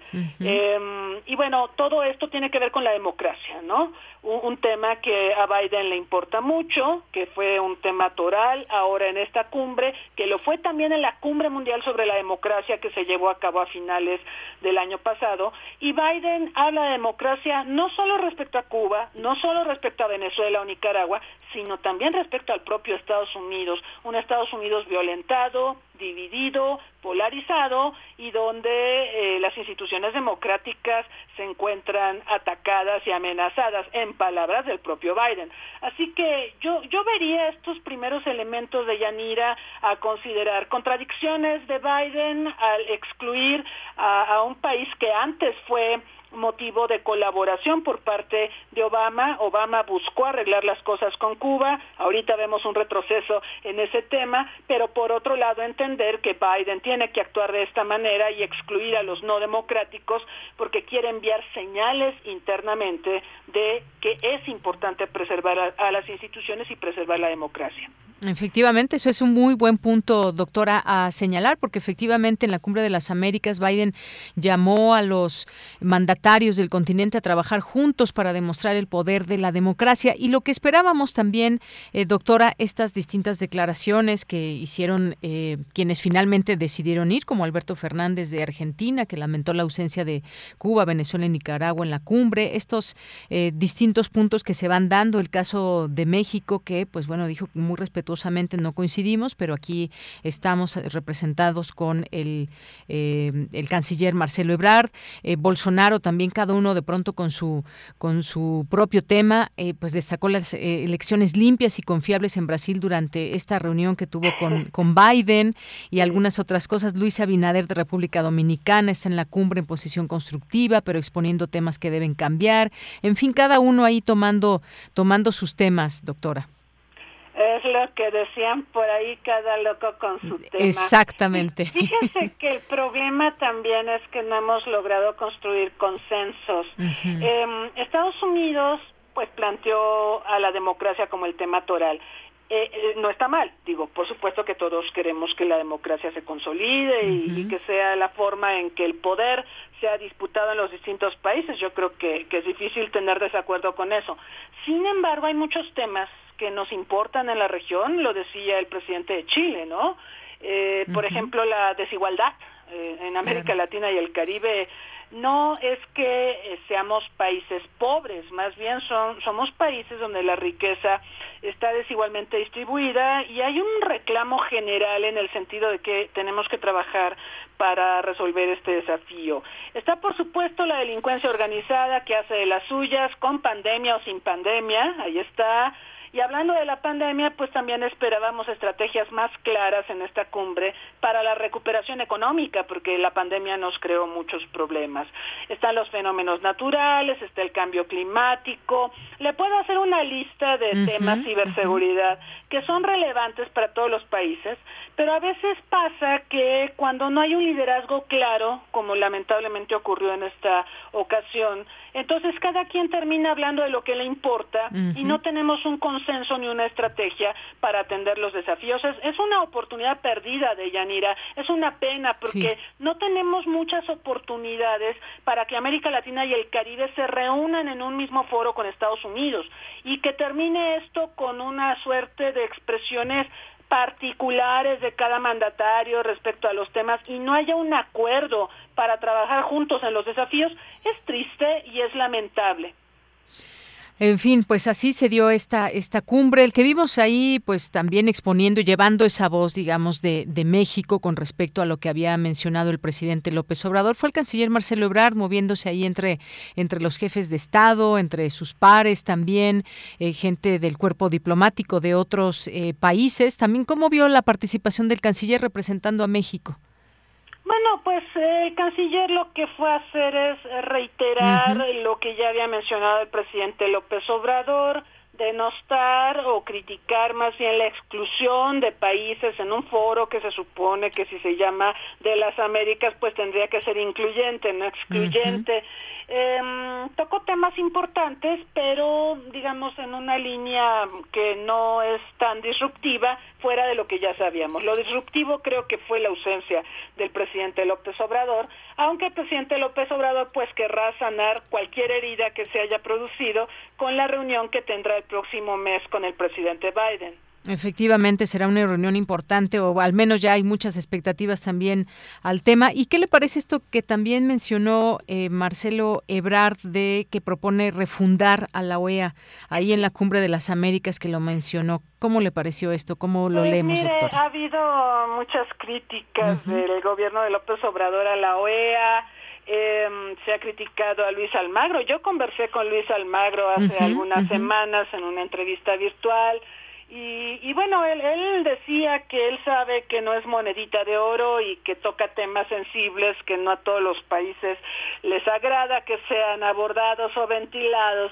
Pero pues al final refundar a la OEA implica un trabajo de gestión política que yo no creo que nadie en el continente americano esté dispuesto a hacer ahora.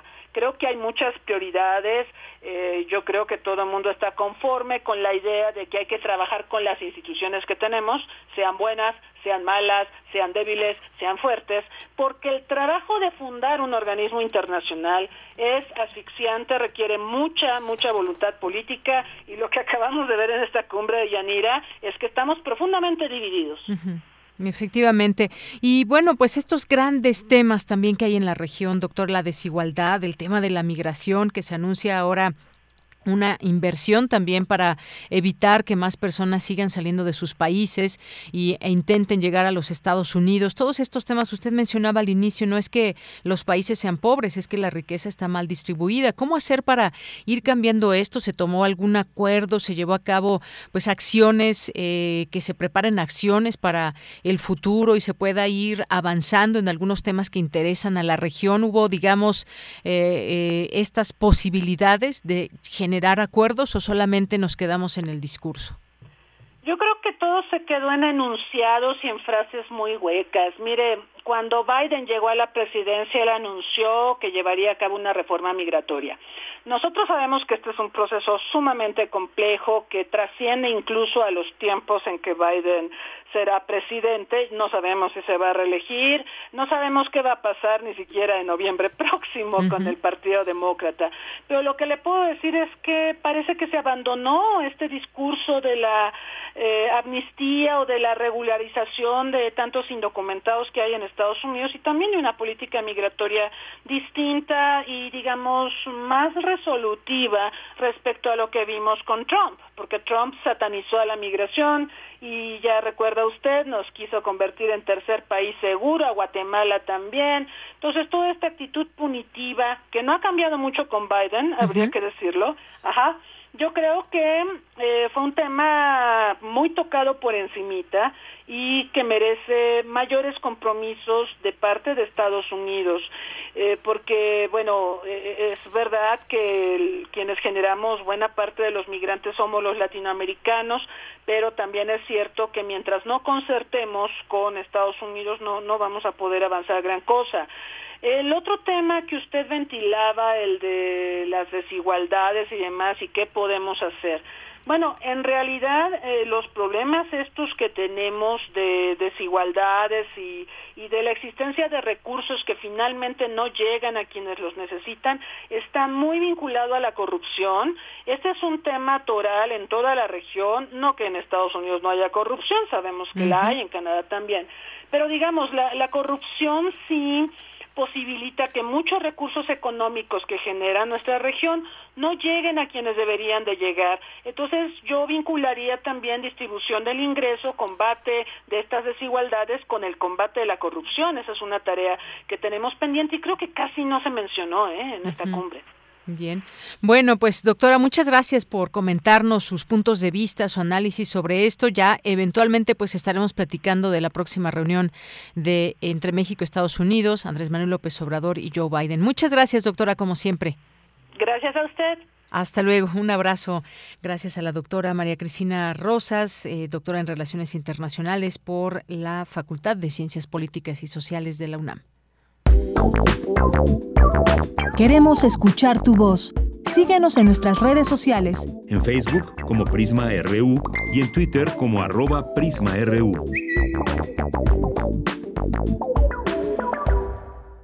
Bien, son las 2 de la tarde con 30 minutos. Por ahí, por ahí hay algunos despistados. Los regalos son aquí en Prisma RU, los 12 pases dobles para la para la sala Nezahualcóyotl. No, eh, aquí se regalaron, aquí los tienen que pedir.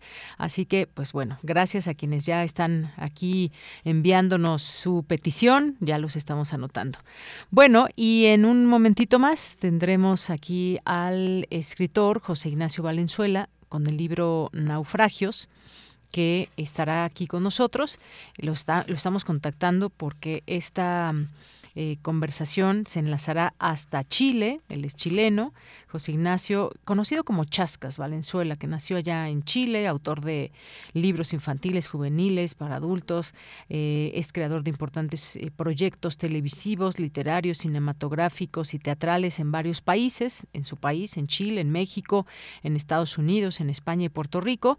Sus más recientes trabajos audiovisuales, tal vez ustedes lo ubiquen esta, esta serie, ¿Quién mató a Sara? Yo no he tenido la posibilidad de verla. Eh, es una de las que también para tener un referente de quién es José Ignacio Chascas y que en esta ocasión pues nos presentará este libro de naufragios, este escritor chileno, eh, historias, son tres historias que podemos leer a lo largo de este texto que nos llevan a pues a historias de las relaciones de relaciones humanas, sobre todo todo en asuntos que tienen que ver con el amor, que tienen que ver con la pasión y bueno, pues ahí las descripciones que nos hace de estas de estas eh, parejas, de estas relaciones que se tienen y bueno, pues historias que podrían calificarse como relatos largos o novelas cortas, pero al fin historias que hay alrededor de las relaciones humanas, sobre todo, como les decía, asuntos ligados al amor con personajes que son llevados por el miedo o el placer hacia el infortunio, pero el chiste de todo esto es leerlo. Queremos conversar con él un poco para conocer de estos eh, personajes que crea, estas atmósferas que nos lleva a eh, a, pues a meternos en estas en estas historias a veces hasta los personajes se vuelven como por ejemplo la lluvia puede ser uno más de los personajes, sobre todo en la primera historia que nos, eh, que nos, que nos cuenta. Y en, algo, en algún momento eh, José Ignacio Chascas ha dicho que pues, considera este libro como eh, compuesto por tres, de tres novelitas cortas, todas unidas por un hilo común y una estética común. Las tres dan vida a este volumen. Eso es lo que ha mencionado en algún momento. Y pues bueno, ya está por aquí con nosotros vía telefónica. ¿Qué tal, José Ignacio? ¿Cómo estás? Buenas tardes. Hola, buenas tardes. ¿Cómo estás? Muy bien, aquí tratando de escucharte perfectamente bien. Allá estás en Chile. ¿Por allá qué hora es en Chile? Bueno, ahí tenemos un poco de problemitas para escucharlo. Eh, ojalá que en algún momento lo podamos eh, contactar para que nos platique de este de este libro de naufragios que eh, pues recientemente recientemente salió y que pues bueno quién mejor que él nos nos platique cómo nace esta novela además de cómo en esta eh, pues como persona que es polifacética, que le gusta escribir tanto proyectos de televisión, series, pues también nos ofrece ahora esta parte de, literatura, que ya no es la primera vez que escribe, pero pues queremos preguntarle esta idea muchas veces cómo, eh, cómo congenia también con otros proyectos, cuáles son los lenguajes que se utilizan en unas y en otras. Pero bueno, en lo que logramos, en lo que logramos contactarlo, vamos a irnos con esta información de Dulce García. Los sesgos cognitivos podrían estar presentes en el sistema judicial. En un momentito más también la tendremos aquí. Adelante, Dulce García. A ver, un momentito más aquí. Adelante. Deyanira, muy buenas tardes a ti al auditorio de Prisma RU. Las emociones alojadas en nuestro cerebro son las que nos permiten tomar decisiones, aunque pueden tener errores. Hoy se cuenta con muchas herramientas y estudios que han corroborado la presencia de sesgos cognitivos y cómo estos pueden hacer que una persona reaccione de forma discriminatoria, activa o pasivamente frente a otras personas. Esas y otras cuestiones se abordan en el libro Discriminación, Sesgos Cognitivos y Derechos Humanos, Perspectivas y Debates Transdisciplinarios, publicado por la UNAM y en donde también se hacen críticas importantes a la idea de que los comportamientos discriminatorios puedan tener una fuente biológica y estructural en nuestro sistema cognitivo, y se señala que más bien para entender estos fenómenos hay que enfocarse en las relaciones históricas de poder y de los procesos socioculturales. Al participar en la presentación de esta obra, el doctor Luis Raúl González Pérez, coordinador del Programa Universitario de Derechos Humanos de la UNAM, explicó cómo pueden estar presentes los sesgos cognitivos en el sistema judicial. Las y los jueces las y los abogados pueden ser proclives a dejar que mecanismos cognitivos automáticos se activen a la hora de elaborar las sentencias, eh, esbozar sus argumentos o, definir, por ejemplo, medidas cautelares como eh, alguna fianza. En el trabajo judicial, los jueces, por ejemplo, pueden ser más benévolos con sus sentencias dependiendo del nivel de cansancio eh, que puedan tener o dependiendo de, eh, digamos, prejuicios, eh, y lo hemos visto muchas veces en el tema de igualdad de género, y puede deberse en muchas ocasiones a sesgos que eh, traen consigo. No obstante lo anterior, el académico dijo que todos tenemos sesgos cognitivos, así como distintos niveles de tolerancia a la frustración. Las investigaciones realizadas por Kahneman y Bersky mostraron que los sesgos cognitivos pueden hacer que especialistas en áreas científicas, por ejemplo, lleguen a conclusiones erróneas al hacer juicios rápidos ante un problema que resulta simple a primera vista. En la mayoría de los casos, estos errores o sesgos, como decía Alexandra, no tienen consecuencias, pero en otros una decisión poco reflexiva o sesgada puede ser determinante para el futuro de las personas o de toda una comunidad. Por ello es de especial interés entender mejor cómo funcionan y cómo se expresan estos sesgos cognitivos. Luis Raúl González Pérez destacó que es importante estudiar los sesgos cognitivos, pues estos pueden reflejarse en actitudes que minimicen la violación de derechos, incrementen la exclusión de grupos en condiciones de vulnerabilidad, promuevan el diseño fallido de políticas públicas, justifiquen la violencia hacia grupos específicos y sostengan narrativas institucionales autoafirmativas que no resuelvan los problemas para los que fueron creadas. Esta es la información. Muy buenas tardes. Gracias, eh, Dulce. Continuamos, ya está en la línea telefónica José Ignacio Valenzuela Chascas, que yo ya no quiero hablar porque ya di el preámbulo de su libro, yo quiero escucharlo ahora a él. Saludarte con mucho gusto, José Ignacio, buenas tardes.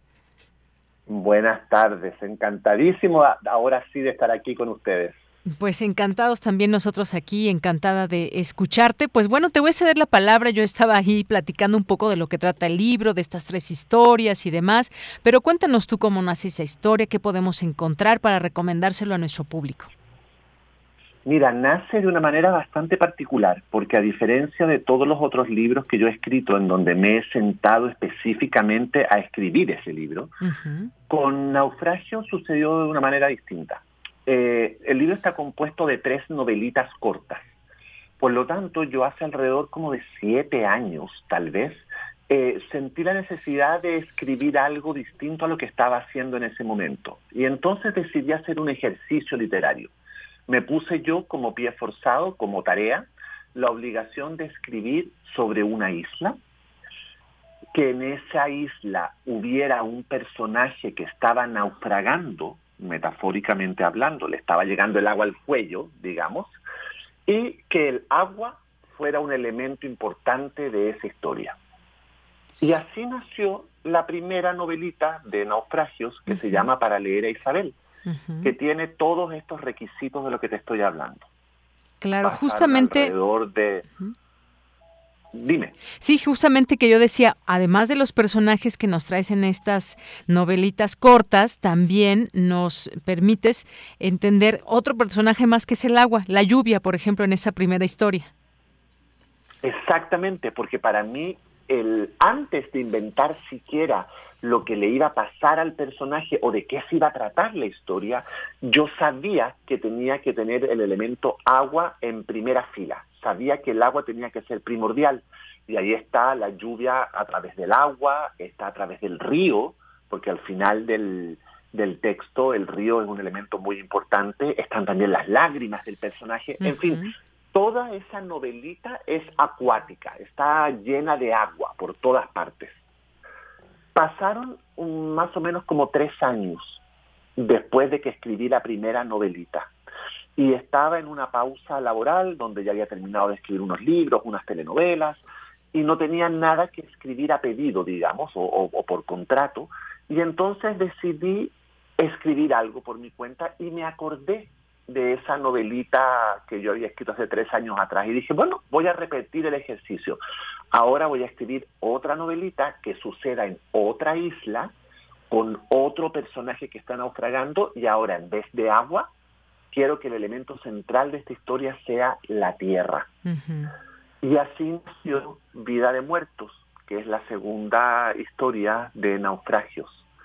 Pasó un año más o menos y volví a sentir ese impulso de trabajar sobre islas y ahí fue cuando me di cuenta que, ok, ya esto no es casualidad, evidentemente, hay algo que estoy tratando de buscar o de desarrollar por medio de estas historias y ya entonces tuve conciencia de ellas, las agrupé y a pesar de que cada una tiene un título, para cada una pues le busqué un título entonces ahora al volumen de estas tres historias. Así fue como nació, que es una, un nacimiento bastante inusual para mí. Muy bien, pues gracias por platicarnos sobre ello. Yo ya había, antes de que entrara contigo ahorita al aire, había estado platicando de, tus narrativas, también lo que usas para, por ejemplo, para tus proyectos cinematográficos, eh, teatrales, las series, por ejemplo, esta de Quien mató a Sara y ahora también eh, con esta eh, novela que nos ofreces. Bueno, pues solamente dejamos esta invitación para que la gente la pueda leer. Yo la disfruté mucho. ¿Algo más que quieras agregar antes de despedir?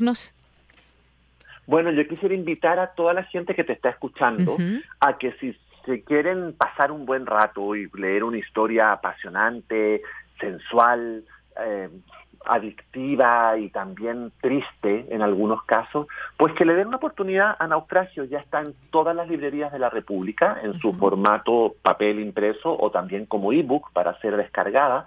Así que la tienen al alcance literalmente de la mano. Muy bien, pues perfecto. Aquí está, por lo pronto, esta recomendación que les dejamos en viernes. Gracias, José Ignacio Valenzuela. Un saludo, un abrazo hasta Chile. Muchas gracias, que estés muy bien. Igualmente, hasta luego. Bien, pues fue José Ignacio Valenzuela con este libro Naufragios de Suma. Así lo pueden encontrar y pues continuamos. Colaboradores RU Análisis con Javier Contreras. Y ya nos acompaña el maestro Javier Contreras, que nos tiene temas para el análisis en, esta, en este viernes. ¿Cómo estás, Javier? Adelante, buenas tardes. ¿qué tal, Muy buenas tardes para ti, para todo nuestro amable auditorio en Prisma RU. Pues efectivamente vamos hacia el cierre de la semana y probablemente para algunos pareciera ya una noticia vieja, pero me parece que en todo caso es algo que tiene que ser desmenuzado y estudiado. Me refiero a la redefinición del mapa político y el dominio del partido político Morena ahora en el país. Con estas últimas cuatro victorias electorales, Morena ya domina a la mayor parte, territorialmente hablando, de la República Mexicana y, por supuesto, contando también con la presidencia en el gobierno federal.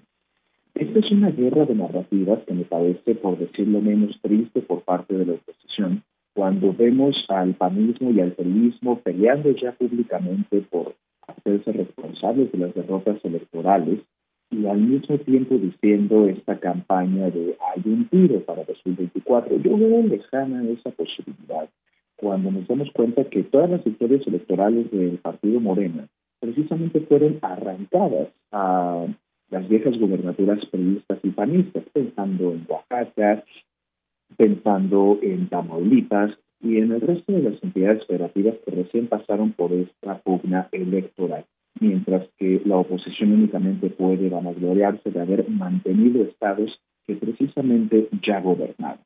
Entonces, pues, resulta muy llamativo pensar esto no solamente hacia 2024, sino incluso con las citas electorales que todavía faltan para el año de 2023 pensando precisamente en Coahuila y en el Estado de México, dos bastiones priistas que hasta la fecha siguen eh, experimentando el dominio del revolucionario institucional. Vamos a ver qué dicen estas próximas citas con la historia, pero parecería por lo menos relevante revisar esto, más cuando vemos una oposición tan desdibujada y sobre todo tan débil, incluso en el momento de tratarse de poner de acuerdo entre ellos.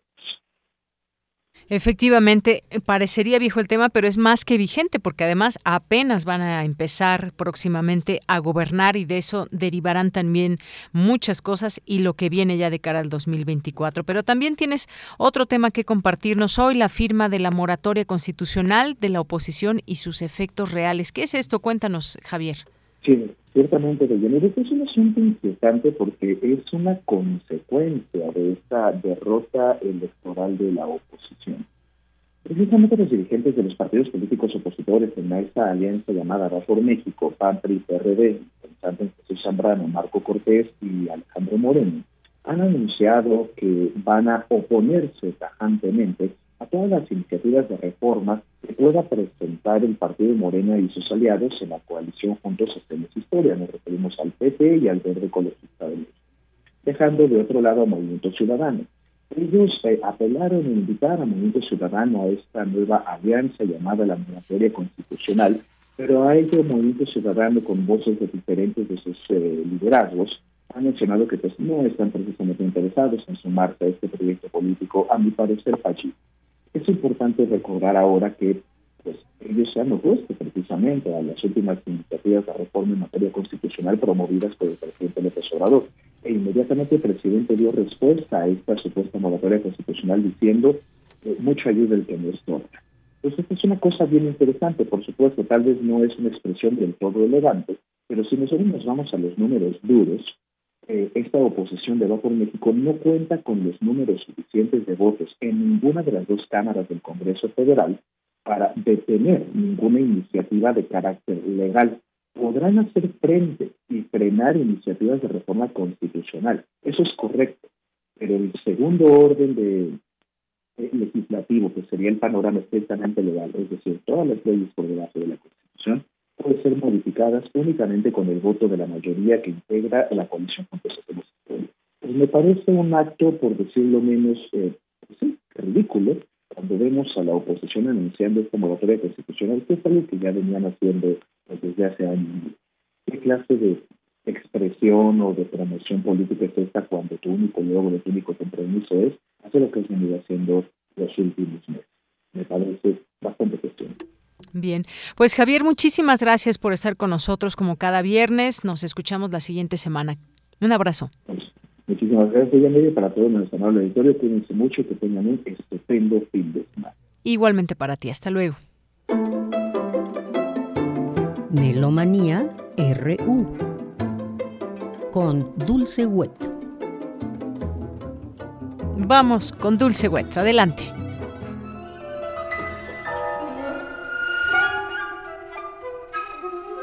Muy buen provecho, muy buenas tardes, muy buen viaje. Miguel Ángel Ferrini y Dulce Wet les damos la más cordial bienvenida a Melomanía hoy viernes 10 de junio del 2022. El próximo domingo 12 de junio vamos a celebrar 70 años del compositor inglés Oliver Knussen. Oliver Knussen nació el 12 de junio de 1952 en Glasgow en una familia de músicos. Empieza a componer a los 6 años. Debuta con la Sinfónica de Londres a los 15 e inclusive estrena su propia primera sinfonía en la dirección. Crea óperas fantásticas muy importantes con el ilustrador Maurice Sendak. Mantiene una historia de 30 años muy fructífera con la Filarmónica de Los Ángeles quienes interpretan muchas de sus piezas, incluidas sus sinfonías 3, sus conciertos para violín y cello y una de sus óperas fantásticas, Where the Wild Things Are. Nosotros estamos escuchando la primera fantástico folio de invierno de sus cuatro canciones sin voces, opus 26, que compuso Oliver Knussen hace 30 años en 1992 para ocho instrumentistas. Esto es un álbum de 1993 coproducido en Alemania e Inglaterra por el sello Virgin Classics Limit. Interpretan la Sociedad de Música de Cámara del Lincoln Center bajo la dirección del propio compositor Oliver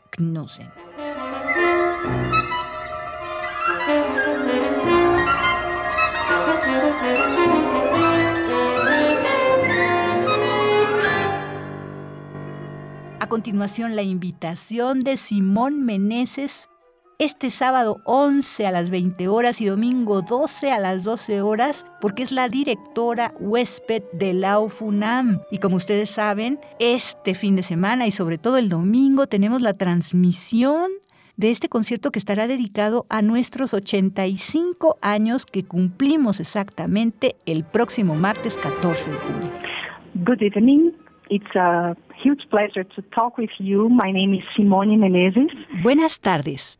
Es un enorme placer platicar con ustedes.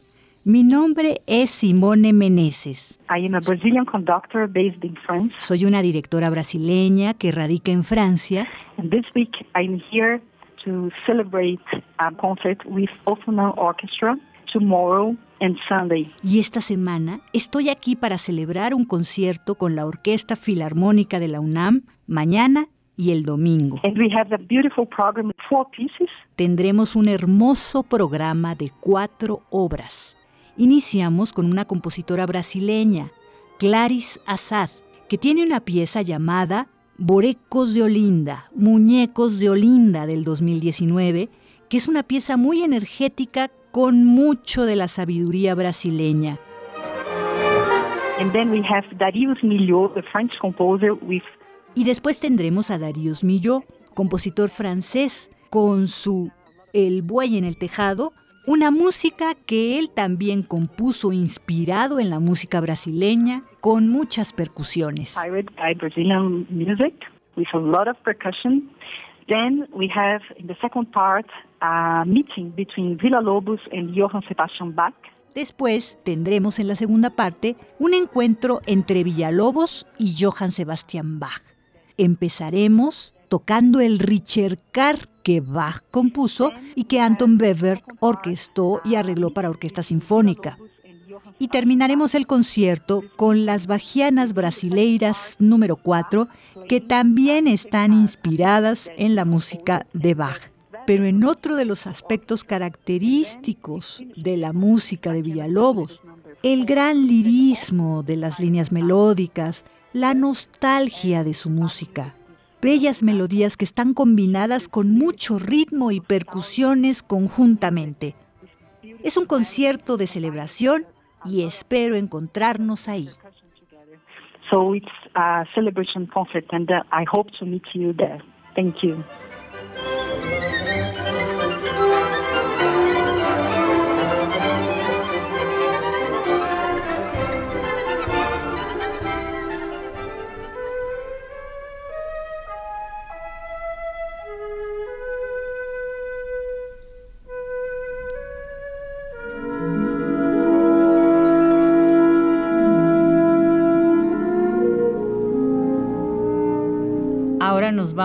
Al concierto Todo Muta Mario, mañana, sábado 11 de junio a las 19 horas, en el Auditorio Blas Galindo del Centro Nacional de las Artes.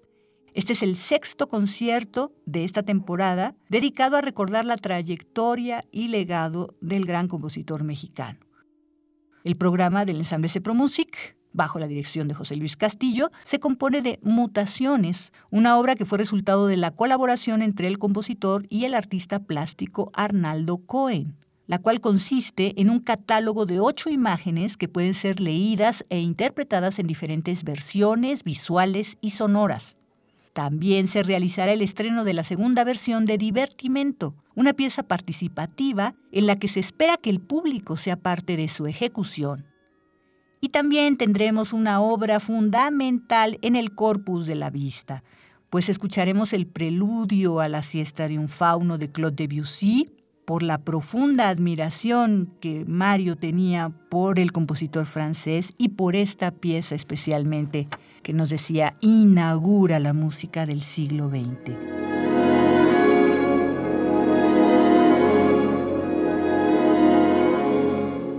Todo muta Mario este sábado 11 de junio, mañana, a las 19 horas en el Auditorio Blas Galindo del CENART, Río Churubusco Colonia Country Club. La entrada es libre y se acepta el público a partir de los 8 años.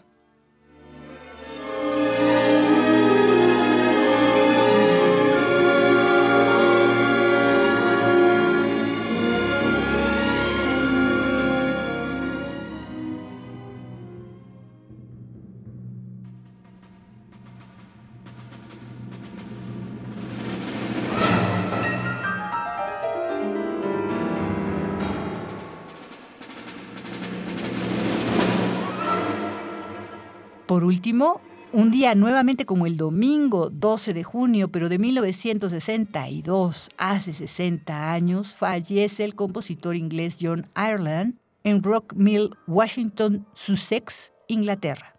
La música de John Ireland pertenece a la escuela conocida como impresionismo inglés. Creció bajo la influencia de dos clásicos alemanes, Beethoven y Brahms, pero también se sintió atraído por la música de Debussy, Ravel y las primeras obras de Stravinsky y de Bartok. Mientras los contemporáneos de John Ireland como Fan Williams y Gustav Holst desarrollaban un lenguaje basado en la canción popular inglesa, John Ireland evoluciona hacia un estilo armónico más complejo y cercano a los modelos rusos y franceses, como Gabriel Fauré. John Ireland prefirió las formas de cámara más íntima, como la canción y la música para piano. No escribió óperas ni sinfonías, solamente una cantata y un concierto para piano que es considerado el mejor escrito por el compositor inglés, siendo una partitura llena de emociones intensas y sentimientos de nostalgia. De este concierto para piano y orquesta en mi bemol mayor, de hace 90 años, de 1932, en tres movimientos, estamos escuchando el tercer movimiento alegro. El primero fue in tempo moderato y el segundo lento expresivo. Esto interpretado por Eric Parkin al piano y la Orquesta Filarmónica de Londres, dirigidos todos por Brydon Thompson.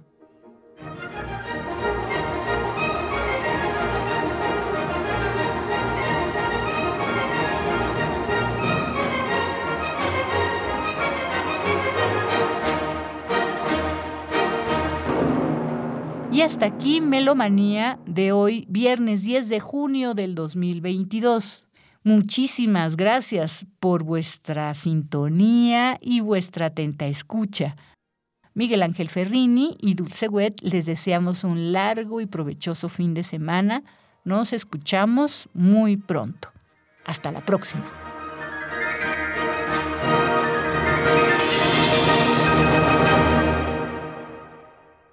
Pues sí, esperemos que sea un largo fin de semana, esperemos para poder descansar y para poder romper con la rutina diaria. Y pues ya nos despedimos. Gracias a Rosario Durán que nos hizo llegar aquí una, una foto de eh, su árbol de ciruelos. Muchas gracias eh, eh, por esta fotografía, Rosario. Un abrazo. Ojalá que este martes sí puedas venir para que te podamos conocer ahí en el horario de Prisma RU o si quieres antes o después, por supuesto. Allí estaremos en el aniversario 85 de Radio UNAM el próximo martes 14 eh, de junio. Y bueno, pues nos vamos a despedir con un poco de música. Por cierto, ya se fueron los pases dobles. Gracias por su participación. Directamente se presentan allá en taquilla y disfruten por favor el concierto. Por lo pronto nos vamos a ir disfrutando música ya de fin de semana. Minerva de Octubre, te mandamos un gran abrazo. Just Can't Get Enough de The Pitch Mode. Con esto nos despedimos. Gracias por su atención, gracias a todo el equipo. Marco, Don Agus, Denis, Michelle, eh, Quique, Pacheco y aquí en el micrófono se despide de Yanira Morán. Nos vamos con esto, lo esperamos el lunes. Gran fin de semana.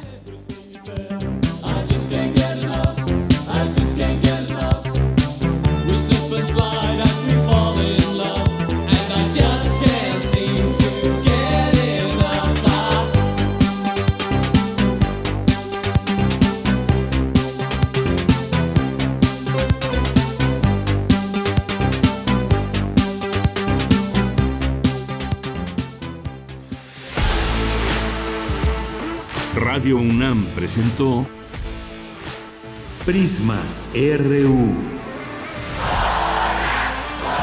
Una mirada universitaria sobre los acontecimientos actuales. Prisma RU. Relatamos al mundo.